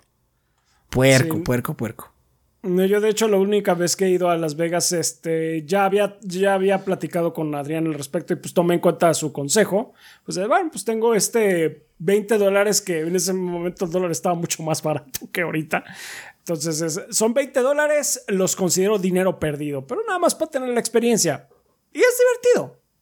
Dentro Sí, de todo. no, es que aparte, si, si, si ganas es padre. O sea, yo, mi, mi presupuesto es 50 dólares. Pero una vez con esos 50 dólares los convertí en un Vita, porque saqué suficiente dinero para comprarme un Vita y ya. Nice. Y fue así como, bueno, o sea, estuvo vergas. Pues estuvo padre, sí, exactamente. O sea, de esos 20, yo me quedé con 15. Jugué varias veces y me quedé con 15. Es Ajá, de, sí, porque- Bueno, nada más perdí 5 dólares. No tienes que llegar y apostar todo de un golpe. Hay diferentes categorías para apostar. Sí, sí, sí. Así es. Pero bueno, si no te gusta, bueno, mejor, ¿eh? si no te La gusta, neta, sí Qué es bueno, mejor. qué bueno La que no te sí gusta. Nunca regresas a un casino. Así es. no vayas, no vayas. Vas a ser mucho más feliz, bro. Así es. Eh, consultorio Dientes Limpios nos dice: Buen día, gorditos y banda. Son los, las últimas fechas de febrero. Aprovechen nuestras promociones gordo bastardas. Ah, un clásico insulto. Para nosotros. Les recordamos que ya tenemos fines de semana para la banda extra trabajadora. Hagan sus citas en nuestro Facebook Consultorio de Dientes Limpios. Según. eh. Creo que es esta semana, ¿no? Ah, semana ¿Ya lo leímos? No, no, no. Es- Ese, ese es nada más. Ah, ok. Bueno. Muy bien, muchas gracias, consultorio y dientes limpios. Así es. Eh, y pues sí, aprovechen las últimas eh, ofertas, banda. Shadow Ryuji nos dice que hay gordos, no mucho que comentar esta semana, así que directo a las preguntas random. Esta semana tengo dos. Pregunta uno. Cuando, cuando compran un periférico, ya sea para consolas o PC, ¿prefieren que sea inalámbrico aunque sea más caro? Depende. Mm, Depende, depende de. Es que. O sea, si, si es mucho más caro, simplemente no, es que ya es mucho Sí, dinero, ¿no? Sí, sí, ya es mucho más caro. Es de, eh, nah. Aparte- Adem- Hay otros que no me importa. O sea, mm, no o sea, sé, este, estos audífonos son alámbricos, pero los voy a usar aquí en la compu pegado, ¿no? Exacto, Este, es que esa es no, la no me situación. importa, porque voy a estar de todas maneras aquí. Es la situación particular que nosotros tenemos, de que generalmente estamos pegados aquí jugando, entonces no importa que sean alámbricos porque no nos estorba mucho. O sea, cuando sí está, está en la sala y top, sí está padre que sea inalámbrico y no te esté eh, dando lata el cable, pero generalmente estamos aquí encerrados, en- cada cada quien en su respectiva oficina. Sí. Yo personalmente ya estoy intentando ver qué puedo comprar inalámbrico porque tengo un desastre de cables por todas las capturadoras y todo el desmadre que tengo aquí. Ah, Entonces, bueno, como, sí, quiero sí. agregar menos cables, si es posible, pero si está estúpidamente caro, tampoco me voy por eso. O sea, es así como, no. Es que no a veces se eleva realmente. mucho. Ujú. 40, 50%. Así como, no mames, dame el cable. Sí. sí, sí, sí. Ahora bien, eh, si se acomoda mucho mejor en tu vida cuando es sin cable, o sea, pues sí, ¿no? Sí, haces un, un poquito más de. Ahorras un poquito más Hay, para hay gente que le gusta mucho la limpieza en los escritorios. De hecho, a mí me gusta tratar de mantener mi espacio lo sí. más eh, limpio posible en ese sentido. Y cuando hay mucho cable, eso es muy difícil de lograr. Entonces, sí, sí lo puedo ver, pero es mucho más caro. Si quieres Sí. un producto de calidad. Porque, o sea, Sí, hay cosas inalámbricas que son baratas, pero... Sí, se echan a perder más sí, rápido o pierden, o pierden conexión si es que es audio y eso, y pues no. Exactamente. Bueno, pues ahí está. Esa es la primera. La segunda es continuando con el versus de juegos. ¿Juego de la oca o serpientes y escaleras? Mm, Hace. Híjole. eh, supongo que serpientes y escaleras. Supongo que sí. Igual de blando, ambos. Sí, ambos son muy blandos, la súper blandos, sí. Lo siento, súper blandos. Ah, sí, sí. Sí. ¿Se Qué bueno que de- de- inventamos de- la tele. ¿Se acuerdan, ¿Se acuerdan del juego de la oca de la tele? Ese era más Ah, divertido. yo me sí. acuerdo. Ese era más divertido, sí. Está muy divertido, pobre gente. Está bien. Saludos a ustedes y a toda la banda. Muchas gracias, Shadow Ryujin. Eh, un Ángel Guerrero nos dice: Saludos desde Critical Hit Pokémon Podcast, podcast de noticias y novedades en el mundo Pokémon. Muchas gracias a la banda que nos ayudó en Twitch. Logramos la meta. La meta. Neta, son a toda madre banda. Eh, Qué padre. Por el. Que bueno, muchas felicidades. Por el momento estamos en el ojo del huracán y ya todos los juegos de Pokémon anunciados salieron, pero este 27 de febrero es el Pokémon Day y como cada año esperamos sorpresas. ¿Qué creen que saquen gorditos? Sigan los detalles en el podcast, como ya habíamos Voy a, comentado. anunciar un nuevo Pokémon y todo el mundo va a decir que está muy kawaii, slash tiene una historia muy triste. Y ya, eso es lo que voy a decir que va a pasar. Lo único que deberían de sacar es un parche. para Va, a salir un parche. De hecho, anunciaron hace poquito que va a salir un parche que va a arreglar como La gran solución, la gran solución para desempeño es carguemos menos Pokémones. Que haya menos Pokémones en los escenarios. Sí. ¿Cuántos hay? ¿Dos? Bueno, pues ahora A ver, uno. uno. Uno por escenario. Ah, muy No, bien. señor, es demasiado uno. Medio Ok, Pokémon quítalo. entonces. No, Medio Pokémon, entonces solo no, su quítalo. cabeza. La gente sabe cuál es solo por la cabeza. No, no, deja, quítalo. Random Encounters. Tengo una idea maravillosa. Pues, ojalá les vaya bien en su en el Pokémon Day y salga Les- algo no- que los haga No, les, felices. les va a ir bien. Nunca he visto nadie que hable mal de algo de Pokémon. Ya. O sea, cuando la gente, mi, mi timeline habla de Pokémon, siempre es positivo. Nunca nadie dice, no, esto no se ve tan bien. Siempre es positivo. La van a pasar chingón. Disfrútenlo. Así es. Bueno, ah, continuando con Sertroid, dice: Buen día, embajadores del Gordeo. El día de hoy les vengo con una consulta un tan, un- algo extraña. Cuando se descarga algún dispositivo que uso en mi PlayStation 5, ya sea el DualSense o los Pulse 3D, hago lo que la mayoría de la gente y los conecto a la consola para que carguen. Pero aquí viene lo extraño. Cuando pongo a cargar cualquier accesorio, se prenden las luces que indican que está cargando, todo normal, y decido poner la PlayStation 5 en rest. Sé por experiencia que el DualSense, por ejemplo, cargando unas dos horas más o menos, pero lo que me llama la atención es que si decido prender de nuevo la consola sin que hayan pasado esas dos horas mientras el control sigue cargando, las luces que indican la carga se apagan como si ya estuviera listo para usarse, lo que no tiene sentido para mí. El control debería seguir cargando sin importar en qué estado se encuentra la consola. No sé si a alguno le ha ocurrido algo así con sus consolas porque no he podido encontrar información al respecto en las interwebs. Me disculpo por la longitud del mensaje de esta ocasión.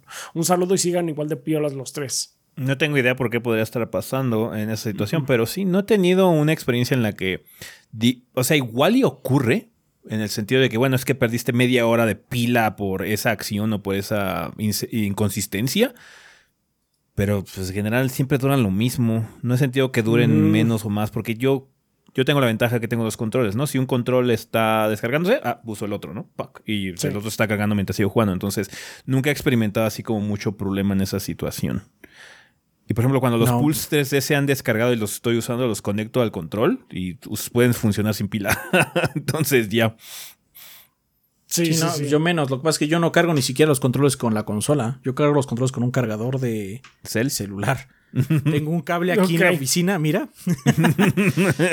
y ese cable está aquí en mi oficina y es el cargador de celular, de controles, de lo que sea. De hecho, me pasó que se me acabó la pila del Xbox en el, en, el stream de GoldenEye. Se le acabó la pila porque se la acabó y ya, ¿no? Y más allá del shock inicial, que fue así como, ah, esto es muy raro, conecté el control y ya seguí jugando, ¿no? Este, eh, no, no, no, ni siquiera conecto nada a la consola. Porque lo que sí sé es que si apagas el Play, ya no carga. Sí, el PlayStation, los PlayStation nunca tienen pass-through eh, en ese sentido. El Xbox sí tiene, ¿no? El Xbox y el Switch sí tienen. Sí, el Xbox y el Switch sí tienen. Entonces, bueno. A Sony no le gusta pues, hacer eso, quién sabe por qué. No sé, pero bueno, el chiste es que yo tengo una solución extra, voy a decir. Este. tengo un cable aquí que, me da energía de, los dispositivos que necesito. Mm. Sí, sí, sí. Sí, quién sabe por qué ocurra. No sé, no sé si realmente es una inconsistencia o nada más es mm. que prendió el play y de repente el control se dio cuenta, ah, sí, ya estoy lleno. sí, quién sabe qué sea, pero sí no hemos tenido una experiencia. Se ve que es algo como extraño porque no encuentra tampoco información. Sí. Ajá. Sí, sí, sí. Pues ojalá puedas arreglar eso, Sertrite. Muchas Que no sea un problema realmente, nada más sea una situación extraña. No, creo que nada más sea así como que algo extraño. Suena que podría serlo. Espero que sea. Nada más una instancia rara. Ok, eh, Roland Kowalski. Debo decir que Rafa y ese no me han convencido de adquirir NordVPN. Yo imagino que es el bigote lo que no me convence a dar esa importante decisión para proteger mis datos personales. Si tan solo hubiera un hombre que promocionara el servicio, el hombre que pudiera dar su toque personal, no sé, ¿se les ocurre a alguien gorditos? El de Charlie. El Charlie. El Charlie. El Charlie. Charlie. Adoradlo. Fuera de mamada, pregunta random. ¿Comían seguido en el Peribán? Saludos. No sé qué es el Peribán, así que no. No sé qué es el Peribán. ¿Qué? A ver. ¿Qué es Peribán, güey? Ya busca en las interwebs a ver qué es, güey. Porque Estoy no buscando tengo ni rápidamente. Dice carnitas el Peribán. El Peribán se remonta. ¿Ah? Es un restaurante de carnitas. No, entonces no. Este, no. No, entonces no. No, porque comprábamos. Cuando comíamos más. Cuando comíamos carnitas antes, cuando nos veíamos más seguido, era ahí del puesto de una señora. Asumo que tenía nombre, pero nadie se lo sabía. No, no, la neta no, son las, carnitas de la esquina. ya era, de esas de trato familiar, de que llegábamos y ya, ya lo de siempre, jóvenes, sí, ya sabe. ¿Cuántas quesadillas de sesos? ¿Cuántas quesadillas de sesos van a querer hoy? Así ya nos conocían. Entonces, pues no, no, no había necesidad de ir a un lugar, un, vamos a decir, un restaurante de carnitas como tal. Sí. Hace poquito fuimos a uno, de hecho, no era Peribán. Estuvieron bien. They were fine. Yeah, they were fine. Estuvieron bien. Estaban mejores, están mejores las otras. Sí. Sí, las de la señora sí estaban mejor. Está bien. Ah, ok, el comentario de El Witcher nos dice: ¿Qué onda, gorditos? Un saludo y espero se encuentren bien.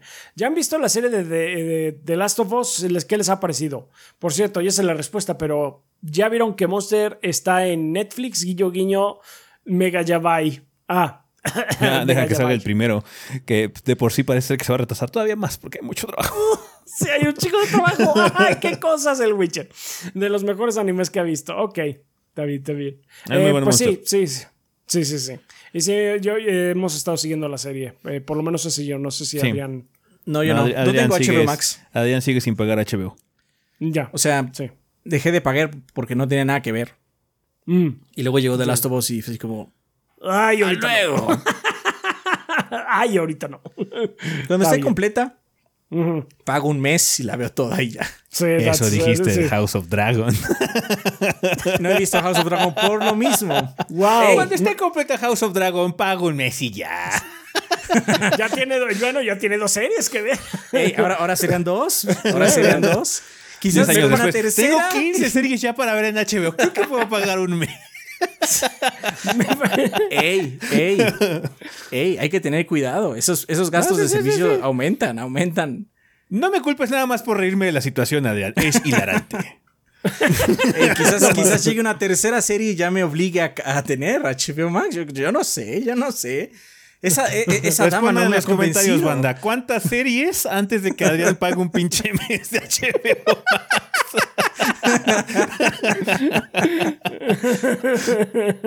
Está bueno. Está bien. Ok. Ah, continúa diciendo el Witcher. Aprovecho para recomendarles la música de mi amigo Brahil, eh, con acento en la I. Brahil, supongo. Brahil. Lo ponen. Lo pueden buscar en la plataforma de música de su preferencia.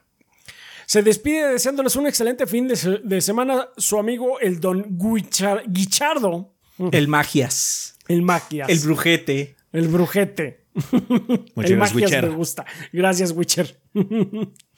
Eh, Bleeding Beetle nos dice: Hola gordos, ¿qué tal les pareció la movida de sacar el Metroid Prime Remastered en solitario y no como paquete con toda la trilogía? Me parece que es obviamente una movida para sacar más dinero, aunque siendo sincero, me parece algo oportunista. No puedo negar que me da esperanzas ver esa trilogía entera en Switch. Pues mira, yo creo que lo hicieron también en parte para eh, a- agarrar tal cual el port, de, no más bien la versión de Cubo y mejorar esa específicamente, porque la verdad, la verdad, las versiones de Metroid de la trilogía están pedorronas, ¿eh? Se ven peor que las. Bueno, no se ven peor, pero, o sea, no tienen. No, como- tenían cosas así de detallitos que solo a- a un- una persona que juega mucho, mucho Metroid Prime, como yo lo hice, puede notar así de que, ¿por qué el cañón de hielo no tiene el, el- el humo gélido saliendo? O sea, ese tipo de pendejadas a mí me gustaban. Y No, no, pues las una versión inferior al final del Es día. una versión inferior porque pues tenían que apretar tres juegos eh, para que los pudiera correr en el, para que pudieras elegirlos en el, en el Wii. Eh, Niñerías. Y la y- y Hemos estado aguantando ports de Resident Evil 4 de la peor versión que hay, güey, de PlayStation Además, 2. Y seguimos además. de pie. Jet here we are. Claramente Ezequiel está mal. Porque soporta esas tonterías. Oh, sí. Pero bueno, aquí estamos entonces. Aquí estamos, así es. Sí, Yo creo que el estamos. porte está bien. O sea, se- o sea, Rafa estaba muy contento ese día. Yo estoy como, muy es, que, es que contento, se sí, ve mucho mejor. Sí. Sí, Así el que, bueno bueno. está. Tú, eh, Me parece un poco extraño lo que menciona Bleeding Beetle. No porque quiera tres juegos. Eso es entendible. Ya hubo un paquete con tres. Sí, sí, pero, sí, sí. pero así como la razón es que creo que quieren más dinero. Sí. Just they do, así Sí, como también que velo de esta forma. Velo de esta forma. Mejor que se tomen el tiempo para sacarlo bien, si no pasa lo que la GTA Trilogy. La, G- la, GT la trilogía de GTA. Sí. Porque Never forget, ¿eh? Sí, Nunca never forget, porque mira, si sacan el Prime 2 y el Prime 3 con, este, este- con estos tratamientos que de huevos, la neta, estaría súper bien que lo hicieran. Yo nada más porque soy par- muy parcial al Metroid Prime 1, porque el 2 y el 3 está- es- ah, they're okay. Pero como que no, el primero es el que realmente me gustó. Eh, entonces sí, yo estoy muy contento así y yo ya me podría quedar ahí. Pero si el 2 Mira. y el 3 reciben este tipo de tratamiento, que se tomen su tiempo. Yo mira, no me mira, lo que están haciendo, plan maestro, es que poco a poco van a ir saliendo. Salió el 1, luego van a hacer el remaster del 2, el remaster del 3, y luego Y 10 años después van a sacar el 4. Que todos Sí, modos también va a ser en el. Switch, porque el Switch va a durar No, no, 15 no, no. años. 15 No, no, años, espérame, claro, espérame, claro. espérame. Diez años después van a volver a sacar la trilogía. Sí. Ya cinco Y luego años ya el después ya sacan el el 4. Así es todo. It's all falling into place. ya Todo va acorde al plan. A todo va acorde al plan, eso, así es. Armé el rompecabezas. Está bien, Bleeding Beetle. Pues, eh, pues pero, sí, pero sí, es porque quiere dinero, sí. sí. Así es como funciona. 70 dólares, por favor. Pues 70 Ese, dólares, ese cuesta por favor. 40. Ese Ese cuesta 40, sí. pero Sí, 70 dólares, por favor. pero pronto. La 70 calidad dólares, nunca baja. favor. 70 dólares, por favor. es más, ya subió porque es un remake. 70 dólares, por favor. no, está bien. Mm. Sí, sí, sí, puedo entender un poco, un poco tu punto porque sí, efectivamente ya había salido una trilogía, pero vale la pena el tratamiento que le dieron a este. Ok, eh, el mes de febrero también nos patrocinan Mugrimau, Jojomanito, Mikau ELT, Seikado, Belcirc, Selmonelo, Enrique, Ricky Rookie 73, Maurox 147, Verdevete, Miguel Ángel de Riquer, Mr. Fly 21, Jonis Vergara, Guillermo Contreras, Blue Nacy, Kionashim, Tigre Negro, Mapachito Sarnoso, Diego Monroy Fraustro, Mario Montenegro, Mario Antonio Moreno Silva, Obed, Ventusini, Eric Centeno, Bubble Gomers, Pedro Alberto Ramírez Arciniega, Eric Heredia Olea, Aaron Álvarez, Gazde, Mugiwara No Cronos, Hideki, Armando Sanser, Denis Flores, Nefog, Esvin Zamora, Carótido y Esteban Meneses. Muchas gracias a todos, a todos nuestros Patreons de, que nos apoyan con 20 dólares o más al mes, que son, ya saben, son ustedes nuestros Lord Bombones y se aseguran de que Adrián y yo podamos eh, vivir y trabajar eh, en esto. eh, eh, pues por el tiempo que sea necesario, pues mientras ustedes nos estén apoyando, aquí estaremos. Muchas gracias, banda. También queremos agradecerles en general eh, su apoyo a nuestros Patreons que con cantidades tan manejables como mencionó hace ratito Ezequiel, un dólar al mes, que son eh, 30 Patreon pesos. Eh, pues ustedes se aseguran de que tengamos un cafecito extra al mes en- eh, por mi parte y unos chocorroles eh, por parte de Adrián. Eh, nos ay- ayudan muchísimo. Recuerden que hay, hay mucha gente que luego nos dice que es que sé que es poquito, que quién sabe qué. No, nunca es, Es poco. muchísimo, banda. banda, Es, es muchísimo. muchísimo. Es mucho. Y les agradecemos cualquier contribución que, que, que nos puedan dar si es que, de- si es que pueden hacerlo. Eh, también igualmente les queremos dar eh, mucho las gracias a la banda de, de YouTube, ahí que ahorita están en el chat en vivo. Eh, un saludo. No podemos leerlos porque esto está grabado, esto está pregrabado. Así es. Entonces nada más es estreno. Pero muchas gracias si nos dejan un, un super gracias, si nos dejan un sticker o algo así, también les agradecemos muchísimo su apoyo. Igualmente a la banda de Twitch, a los suscriptores de Twitch, también ahí nos apoyan muchísimo. Yo no los pude ver estos días, pero espero que pronto regresar ahí. Para este, mientras tanto, ya eh, ese y Adrián estuvieron avanzando en sus series, en, eh, en Dead Space, en ya Adrián terminó GoldenEye, Sí. Ajá. rapidísimo, y siguieron avanzando en The Last of Us. Entonces, pues, Así es. Eh, y en general, pues muchas gracias por vernos, por, por escucharnos, banda. Muchísimas gracias por ser parte de, de- del proyecto. Us- ustedes saben que son la sangre del proyecto y sin su apoyo, pues no estaríamos aquí. Entonces, muchas gracias por, por Muchas gracias, la banda, por el apoyo. Perfecto, pues vamos a pasar a la sección de preguntas, banda. Ya saben que si quieren formar parte de esta parte del programa, de esta sección del episodio, eh, por favor eh, sigan los tres caminos disponibles, que uno de ellos es dejar eh, su pregunta en forma de comentario aquí en el video de YouTube. Nada más por favor coloquen la palabra pregunta al inicio del comentario para que sepamos que viene dirigida a esta parte. Pueden hacer lo mismo en la página en 3gd.com.mx o entrar a nuestro servidor de Discord, que es discord.gg diagonal 3 gordos B. Eh, y en- ahí, ahí hay una sala para preguntas del podcast que está bien clarito. eh, y cualquier persona la puede usar. No tienen que ser ni Patreons, ni suscriptores de Twitch, ni nada por el estilo para poder acceder a esa sección y mandarnos preguntas para el podcast. Pero bueno, preguntas como cuáles, como la de José Baez Pérez Pérez. Sí, José Baez Pérez Pérez, 8764 de YouTube. Es que no tiene, no tiene separación banda. Sí, sí, perdón, Sí, está todo pegado. sí, sí, sí, Em, por eso está. Em, Hola goritos, espero que estén muy pero muy bien y con mucha energía porque este mes va a estar puerco con el calendario de lanzamientos. Bueno, este es mi interrogante. Ahora que 343 Industrias ha decidido a volver al Unreal Engine para hacer los juegos de Halo, mucha gente cree que sería muy beneficioso para la saga, ya que es un motor muy conocido y muy usado en la industria. Eso haría que la rotación del personal eh, salga y que salga y ya tenga conocimiento del motor y pueda avanzar más rápido en el desarrollo eh, que aprender a utilizar uno nuevo desde cero. Mi pregunta es, si en un hipotético caso todos los estudios de desarrollo de juegos triple y AA usaron Unreal Engine, ¿haría que el tiempo de desarrollo sea más rápido? ¿Calidad del gameplay más pulido y gráficos y texturas sean mucho mejores? Yo creo que si es el caso, eh, porque en la industria siempre hay rotación cuando se inicia el desarrollo de un juego nuevo y se finaliza. Espero que puedan responder mi pregunta, aunque sea un poco larga. Espero que estén bien gorditos y saludos desde, desde Tepic, Nayarit, el estado más olvidado del país. Em, no, si nos acordamos de Tepic y Nayarit. Este. Así es, sí. O sea, sí, no sí. es Tlaxcala. Sí, nuestra escala, sí. Eh, sí, ¿no? Tienes razón en algunas cosas que mencionas. O sea, sí es mucho más fácil em, acoplarte a un proyecto si están usando una herramienta tan conocida como el Unreal Engine, ¿no?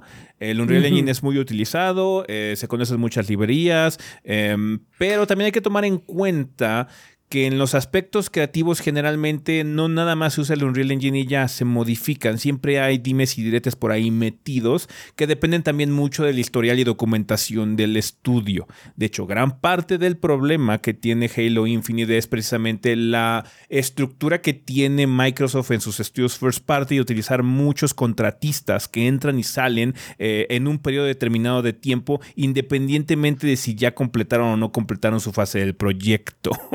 es una cosa de tiempo. Son seis meses y ya, a la verga. Deja eso, o sea. Eh, sé que estás preguntando como un general, pero podemos usar el ejemplo que estás mencionando de 343 diciéndote que, o sea, podría ayudar, pero no es una herramienta que solucione lo que es el monstruo que es hacer videojuegos. Y es lo siguiente. Durante los eh, despidos que hubo eh, de Microsoft, que le tocó gran parte a 343, pues la gente salió enojada, muchos. Y salieron a Twitter los desarrolladores a decir que estaba, lo que estuvo muy mal de Halo en 343 fue las cabezas. Entonces, no importa que tengas las herramientas más chingonas de la historia, y no importa que tengas a los mejores artistas, los mejores modeladores, las mejores personas que hacen rigging, los mejores programadores del universo. Si tienes un problema de gestión, estás jodidísimo, no importando si puedes hacer todo fácil. Porque si tienes un problema gerencial y un problema de no saber hacer tiempos, no va a salir tu juego bien. Entonces, sí, ayudaría quizás este que todo mundo usara un real entre comillas, pero eso no soluciona problemas mucho más intrínsecos en cada estudio. Ahora bien, también hay otro problema con eso. Matas creatividad. Porque hay estudios que quieren hacer ciertas cosas muy específicas y pues prefieren hacer su herramienta. Y los que lo hacen bien les quedan chingones. Obviamente hay otros que lo intentan y les sale del carajo, ¿no? No, pero bueno, tardan mucho. tardan ¿Eh? mucho. Por ejemplo, un, eh, eh, un, un, caso en el que podemos ver este tipo de cosas es con Capcom. Street Fighter V está hecho en, el Unreal Engine. Y Street Fighter V, generalmente la gente, como que el consenso es, se ve, es un juego que se ve feo, en general. Y cuando Capcom armó su propia herramienta, su propio motor gráfico y está eh, usando sus modelos en su motor, mucho mejor. Eso ya no, ya no existiría o les tomaría mucho más tiempo llegar a ese punto. Ajá. Algunos de ustedes dirán, bueno, pero es que Axis también usa un real y, ellos quedan chingones. Ah, sí, pero ellos dicen varias veces, usamos un, un real altamente modificado mm. por nosotros. Ajá digamos que habría, tendría que haber un digamos que si alguien que usa un Real en un proyecto 3D más normal, tradicional, que usa muchas de las librerías básicas de un Real y quisiera trabajar en un juego Dark System Works, todavía tendría que haber un periodo de aclimatarse. De ajuste. De ajuste para esa versión del Unreal Engine, ¿no? Eh, una vez que ya logras esa modificación y ya tienes un equipo de desarrollo bien establecido, eh, pues ya es mucho más sencillo. De hecho, desde que lograron hacer esa cosa con Exard, eh, los de Arc System Works empezaron a sacar juegos a lo cabrón. O sea, han sacado desde el Gran Bull, que el, Dragon, este, Dragon Ball, el Fighters, el, Gran Blue, Fantasy el DNF Versus, Duel. el DNF Duel. Entonces sí, y el, obviamente el, ¿cómo se llama? El Strife, el, último, el, último este, Guilty Gear. Entonces sí. Es una herramienta útil, es una herramienta en constante flujo. El Unreal Engine 5 tiene muy buenas cualidades, pero no es la respuesta a todos los problemas. Luego no tiene sentido financieramente. Eh, y más si tienes un, un estudio, un programa de trabajo en donde no haya tanta rotación de personal. Ajá, o por lo menos no este, involuntaria en el sentido de que sabes que no puedes seguir aquí. Si tú te quieres ir al final, pues te puedes ir todo lo que quieras. De hecho, eso es, algo que ocurre mucho en los estudios PlayStation. Los estudios PlayStation tienen sus propios engines. Ni siquiera es así como, tenemos el engine Sony, no. Está el Naughty Dog Engine, está el engine de Insomniac, está el pinche engine de Guerrilla Games. O sea, cada uno tiene sus propios engines. Em, es que también O sea, Unreal es una herramienta muy poderosa. nadie, nadie se lo niega. Pero no funciona como mucha gente cree. No hay una galería de assets y pones rana y ya tienes una rana programada. Eh, entonces, sí, ayuda mucho tener como un bagaje del engine que estás usando, pero pues, Juanito, el que programó la rana, te tiene que explicar qué hizo. Y eso es lento. Eso es lento, indudablemente, ¿no? Entonces, sobre todo con la rotación de personal. Sobre todo con una rotación de personal muy intensa, ¿no? Sí. Eh, homogenizar el desarrollo podría ayudar, pero no es una solución muy buena porque también quitas creatividad. Programar un engine es parte de la creatividad de un mismo estudio. Eh, y pues al final del día matas un poco la identidad de ese estudio. O sea, lo de 343 es una situación bastante radical, en el sentido de que se ve que estaban muy mal, muy mal. Y ese cambio de engine puede funcionar como un cambio de perspectiva. Ajá. Pero también por otro lado está los estudios que están un poco más unificados, vamos a hacer Axis, ¿no? Axis dijeron, saben que este engine nos sirve muy bien, pero tenemos que modificarlo ampliamente. Entonces hicieron un trabajo arduo entre ellos y lo lograron. Ajá. Ese engine de ellos no es un real ya. Se llama un real nada más porque es la base. Sí pero no hace lo que hace Unreal. Porque de hecho hay un problema ahorita un poquito grave con respecto a Unreal, el mismo.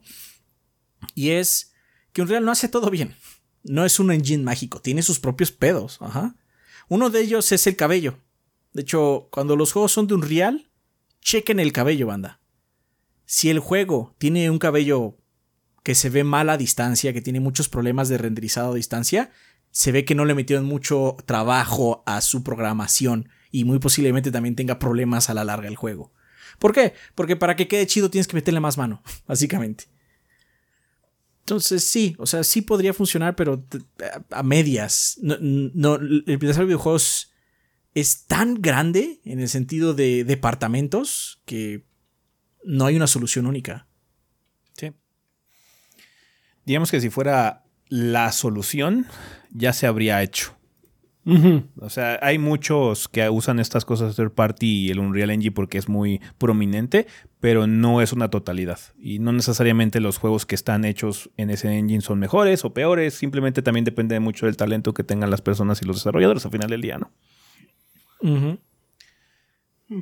Muchas gracias por la pregunta, José. También nos escribe Gonzalo Antequera, 8193 de YouTube, que dice: Gordos. ¿Cuál podría ser el motivo por el cual se dejen los aspectos kinestéticos de un juego de lado? Un ejemplo reciente sería Forspoken. No entiendo cómo un juego el cual sus desarrolladores esperan sea jugado por más de 30 horas mínimo, decidan obviar el hecho de que su sistema de combate deja dicho aspecto completamente desatendido al presentar una respuesta de los movimientos ejecutados completamente insatisfactoria. Un ejemplo popular de una excelente implementación de este apartado me parece que es Resident Evil 4, donde disparar, recargar, correr y hasta utilizar un objeto del menú se siente muy satisfactorio debido a la complementación visual, sonora y nuestra correcta ejecución de los controles disponibles, incluso en un mapeo tan arcaico como es Resident 4.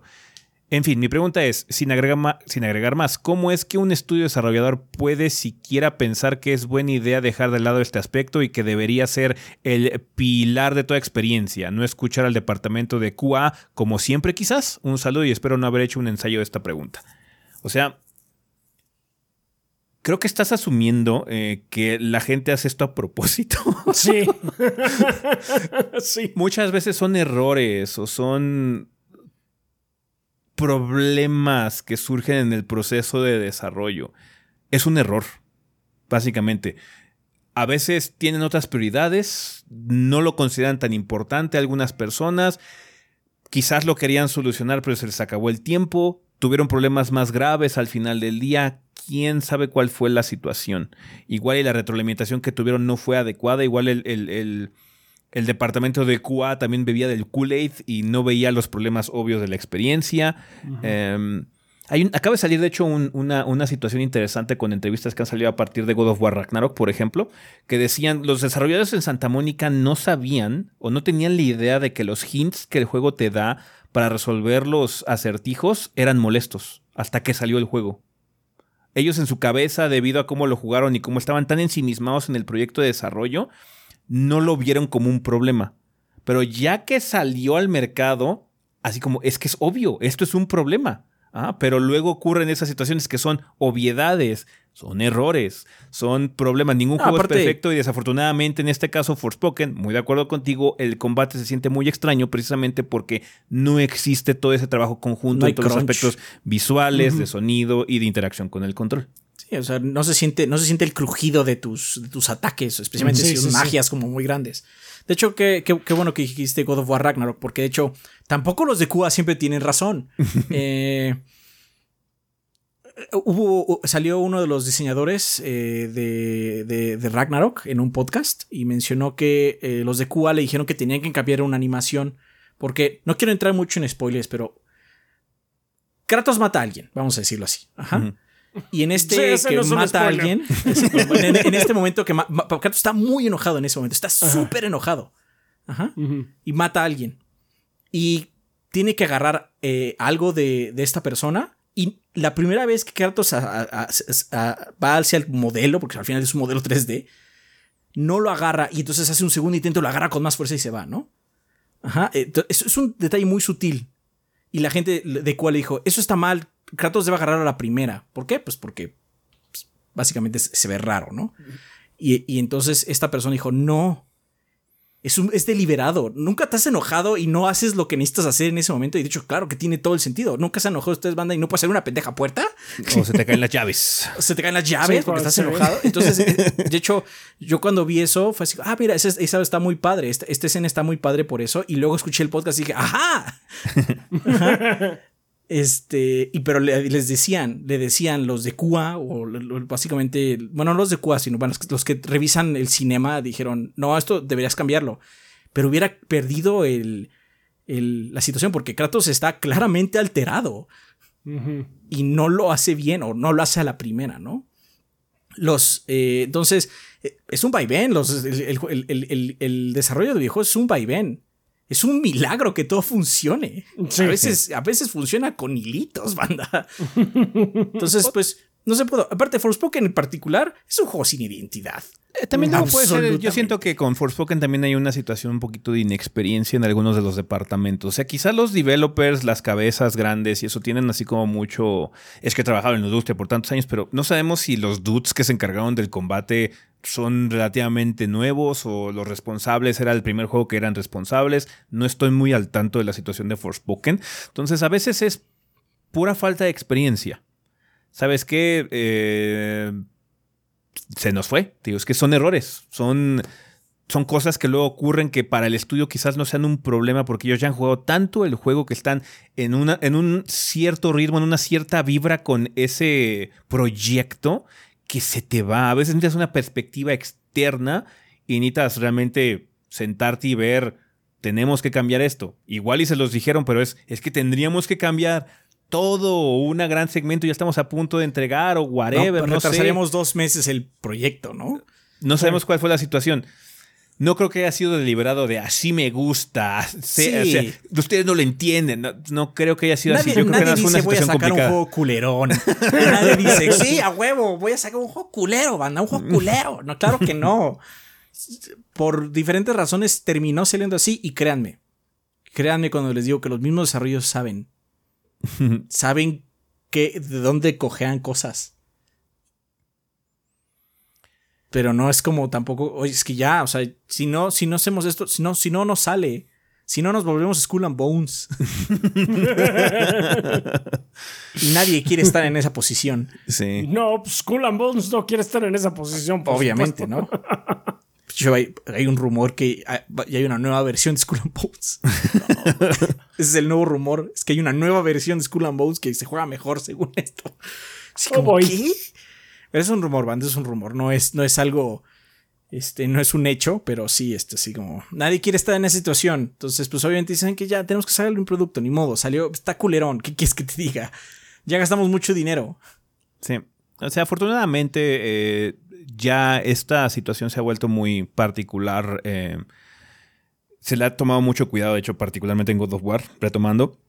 el hacha de God of War es un, arma muy efectiva y muy satisfactoria de utilizar precisamente por todo el trabajo que se tiene de animación, sonido, vibración del control, todo ese tipo de cosas. Se, tomaron, se tomó mucho cuidado para hacerla muy satisfactoria. Eh, lo mismo ocurre, por ejemplo, con el, eh, el, el web swing de Spider-Man. También es muy satisfactorio por todas las particularidades que tiene de animación y demás. Eh, cosas, cosas ocurren todo el tiempo en este campo que son positivas.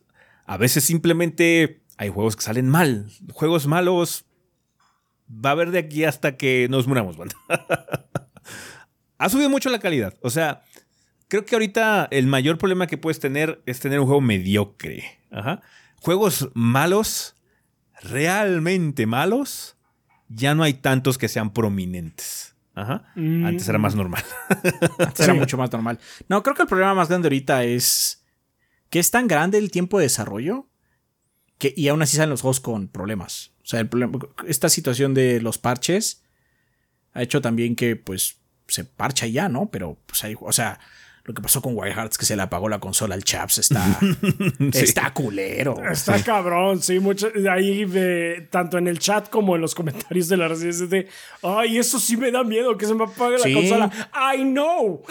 A nosotros también nos dio miedo cuando pasó. me dio miedo sin verga. Por eso lo dijimos en la reseña. Estuvimos haciendo muchas cosas para ver si era algún problema, si es tu SSD nuevo, es este, el PlayStation tiene un fue, fueron varias, eh, varias pruebas que hicimos, porque fue de, a ver, ¿Es el líquido? Eh, eh, la famosa cosa esta que dicen no, no era nada de eso. y no, no, volteé el PlayStation, le cambié el cable de, este, de corriente porque eso, eso sí decían algunos foros de, si se te apaga el PlayStation es porque a lo mejor no le está llegando suficiente energía. Ok, lo cambié de, eh, de enchufe, así de, lo conecté directo a la luz, le, le cambié el almacenamiento, todo eso y nada, y seguía apagándose. Entonces, pues Ahora no era el play, claramente no era el play. No, no, es el play del juego. Sí, así entonces, este. No, bueno, la última prueba fue: a ver, pues vamos a jugar un juego demandante. Y me puse a jugar Ragnarok. Y. No, bueno, así de no, no, no, yo estoy happy as a clam, my man. pinche PlayStation. Sí, jugó sin pedos. Sin pedos el pinche PlayStation. O sea, ni sin hacer ruido ni nada. Entonces, no, es el juego. Y pues no está padre que te esté eh, apagando la consola porque pues sí está dañando de alguna forma, puede ser. Entonces. Se puede echar a perder. se puede, echar, a perder. No lo pasó a nosotros, afortunadamente no nos pasó. Afortunadamente no pasó, pero pues es algo que sí tienen que arreglar. No, por eso dijimos, no lo podemos recomendar. Sí. Arreglen su desmadre. Arreglen su pinche. Sí, sí, sí. Vale, pues muchas gracias, Gonzalo, por la pregunta. Está interesante, está interesante. Eh, también tenemos a Juan Carlos Alcántara Santana de YouTube que dice, buenos gorditos, mi nombre es Juan Carlos Alcántara Santana. Les comento, hoy justo acabo de terminar Sekiro, tras más de 80 horas y después de batallar varios, varios días con Ishin. En serio fue como semana y media de llegar por las noches a intentar matarlo. La espera valió la pena, pues al lograrlo hasta grité de la emoción y no podía quitarme la sonrisa de la cara. La pregunta es, ¿Cuándo deciden ustedes dejar un juego? Por más que el tipo barría el suelo conmigo, quería seguir intentando. Sin embargo, he dejado otros juegos por menos que eso. Y también, ¿cuál ha sido el jefe que más tiempo les ha costado matar? De cualquier franquicia puede ser. Sin nada más que decir, les mando un saludo y larga vida al gordeo. Muchas gracias. Muchas gracias. Pues depende mucho de la situación. O sea, supongo que lo que ocurrió con Sekiro contigo es que estabas disfrutando mucho el gameplay. Quizás estabas perdiendo, pero aún así el proceso de perder no era una monserga. Aburrido. No era aburrido. Ajá, entonces eso te mantuvo, ¿no? Cuando estás perdiendo y simplemente dices es que el juego está roto o esta pelea está mal hecha o lo que sea, es cuando pierdes el deseo de seguir jugando. A mí me pasó con Dolmen, te puedo decir, esa, es la última ocasión que recuerdo así como, ¿sabes qué? No, no voy a seguir jugando esta porquería. Este juego está mal hecho, entonces no lo voy a hacer. Y de hecho, gracias a Dolmen he tenido mucha precaución con jugar los Souls-like que han salido, porque la verdad es lo que les he dicho últimamente: un Souls-like mal hecho es horrible, horrible, de las peores experiencias que puedes tener. Entonces, sí, eso puede llegar a ser. Si está bien hecho y el gameplay se siente así, es que estoy ahí en la pelea. Es nada más cuestión de habilidad o de get good realmente. Eso te mantiene enganchado y entretenido. Si está mal, a la verga. También puede ser una situación de tiempo. Es lo que nos pasó con Darkest Dungeon. Sí, como, no, es que tendría que levelear a todos estos güeyes y van a ser como otras 3, 4 horas. No, ya no. Sabes que ya, ya basta. Sí, ya no, ya no se puede. Sí. Perdí mi party principal, ya basta. no lo voy a hacer. Por tiempo, más que nada. Así que, es que tenemos, tenemos que pasar a lo siguiente. Quizás si no tuviera que reseñar algo la siguiente semana o lo que fuera, igual y seguiría intentando porque lo disfrutaba. Sí, sí, sí. Pero así que no puedo perder ya más tiempo en esto. Sí. Sí, así me. De, hecho, eso pasó justamente a mí personalmente me pasó con Wild Hearts, que ya estaba en las secciones así.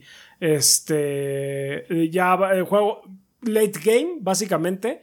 Es de, bueno, pues podría matar este, a este monstruo. Y. Eh, y nada más no podía porque pues ya es uno de los indomables y puta como pegan. Es de, bueno, pues no, es que ya me tengo que poner a editar. ya ni modo, ya no puedo hacer nada, sí. Sí, es cuestión de tiempo. Pero es eh, más que nada por calidad de gameplay. Si el gameplay está chafa y la pelea está mal hecha o lo que sea, es muy fácil que se te vayan las ganas. Sí. O cuando el sistema de progresión es muy malo, mm. como en Babylon's Fall. sí, ah, Babylon's Fall tiene otros problemas más graves. Pero siento que cuando un sistema de progresión no, no, te, no es satisfactorio, también botas las cosas. Sí, sí, sí. ¿Qué es esto? O sea, ¿por qué, por qué, por qué, por qué estoy perdiendo mi tiempo en esto? Em, de, la, de los jefes más difíciles, pues el de. El de Sekiro está puerco. O sea, el de Sekiro está más puerco. Está puerco. Yo ahorita no es el más difícil, pero me acuerdo que me costó mucho el de. Ay, ¿cómo se llama este juego? Ah, el de Son of the Enders. Mm. en el Second Runner hay una pelea que no es la última, es la penúltima, que estás como una especie como de vórtice hacia creo que es la luna, no me acuerdo. Este, pero bueno, es como estás como en un vórtice hacia otro, hacia otro lugar. Y entonces estás peleando contra el jefe final, aunque no es la pelea final, pero es, el, es, ese robot. Pero tú estás madreado, entonces no tienes todos tus poderes, pero él sí los tiene. Y entonces tienes tú menos acciones. Esa pelea está, me acuerdo que estaba perra. Mm. No me acuerdo bien, este no me acuerdo bien eh, qué tan perra está, porque de hecho no he vuelto a jugar hasta ese juego completo. Hace muchos años. Pero me acuerdo que esa pelea con Anubis está, está perra. No la última, la penúltima. La última, de hecho, ya cuando llegas al planeta y sigues peleando con ese güey, como que ya tienes más poderes otra vez y entonces, pues ya lo destruyes como si nada, ¿no? Pero... Eso de hecho no me gusta. No me gusta mucho esa acción de que tiene ciertas cosas y luego hay una pelea que por alguna mierda random te quita poderes o cosas que tú tenías y ahora vénselo así. Guay, ya venía más preparado. Sí, me acuerdo pues mucho cuando saqué el platino de Demon Souls, el remake, el Man Eater. La segunda vuelta en New Game Plus. Mm. Fucking Christ, esa cosa es horrible. El Jank. el Jank. Pues bueno, recientemente Malenia Malenia. Mm. Me acuerdo mucho del. ¿qué es? Creo que es, un búfalo, no sé qué chingados es. O es un cerdo en, eh, los eh, Chalice Dungeons de Bloodborne, en los. En los este. en ah, los envenenados. Sí. Sí, no cómo se llaman. Que tienes para. Si quieres sacar el platino y quieres llegar con la reina Yana, tienes que aventarte a huevo uno de esos dungeons y tienes que pelear contra una amígdala y contra el pinche cerdo ese de fuego. no, no es el. Es, un perro, es un perro de fuego. Es un perro de fuego, sí. Es un perro de fuego que te pega una vez, te mueres. Entonces, sí, esos son de... Tienes que jugar esa batalla flawless. Eso tomó un tiempo. No hay... Sí, sí, sí. Entonces, sí, algunas cosillas son las que me acuerdo. Y pues viejos, así como Ninja Gaiden, o sea, el pinche camarón ese de Ninja Gaiden, cómo costaba ah, sí. No, deja el camarón llegar a él. Llegar al camarón, todo ese tipo de cosas así. Todo lo que involucra esa pelea. es que el pinche nivel, fuck that noise. No, pinche nivel de porquería. 6-2 se puede ir a la chingada. Vale. Voy a decir todo Battletoads. Ah, pues, sí. Ah, sí, todo Battletoads. Sí. No, es el. Sí. Yeah, fuck that game. sí, la neta. Vale, pues sí, son los que nos podemos acordar. Muchísimas gracias, Juan, eh, por la pregunta. Y muchas gracias, banda, por mandarnos sus interrogantes en esta ocasión. Ojalá podamos contar con ellas para el siguiente episodio. Ya saben, déjenlo en forma de comentario aquí. Coloquen la palabra pregunta, por favor, al inicio del comentario nada más para saber que viene dirigido a esta sección del programa. Vale, pues vamos a despedidas ya para terminar este desmadre.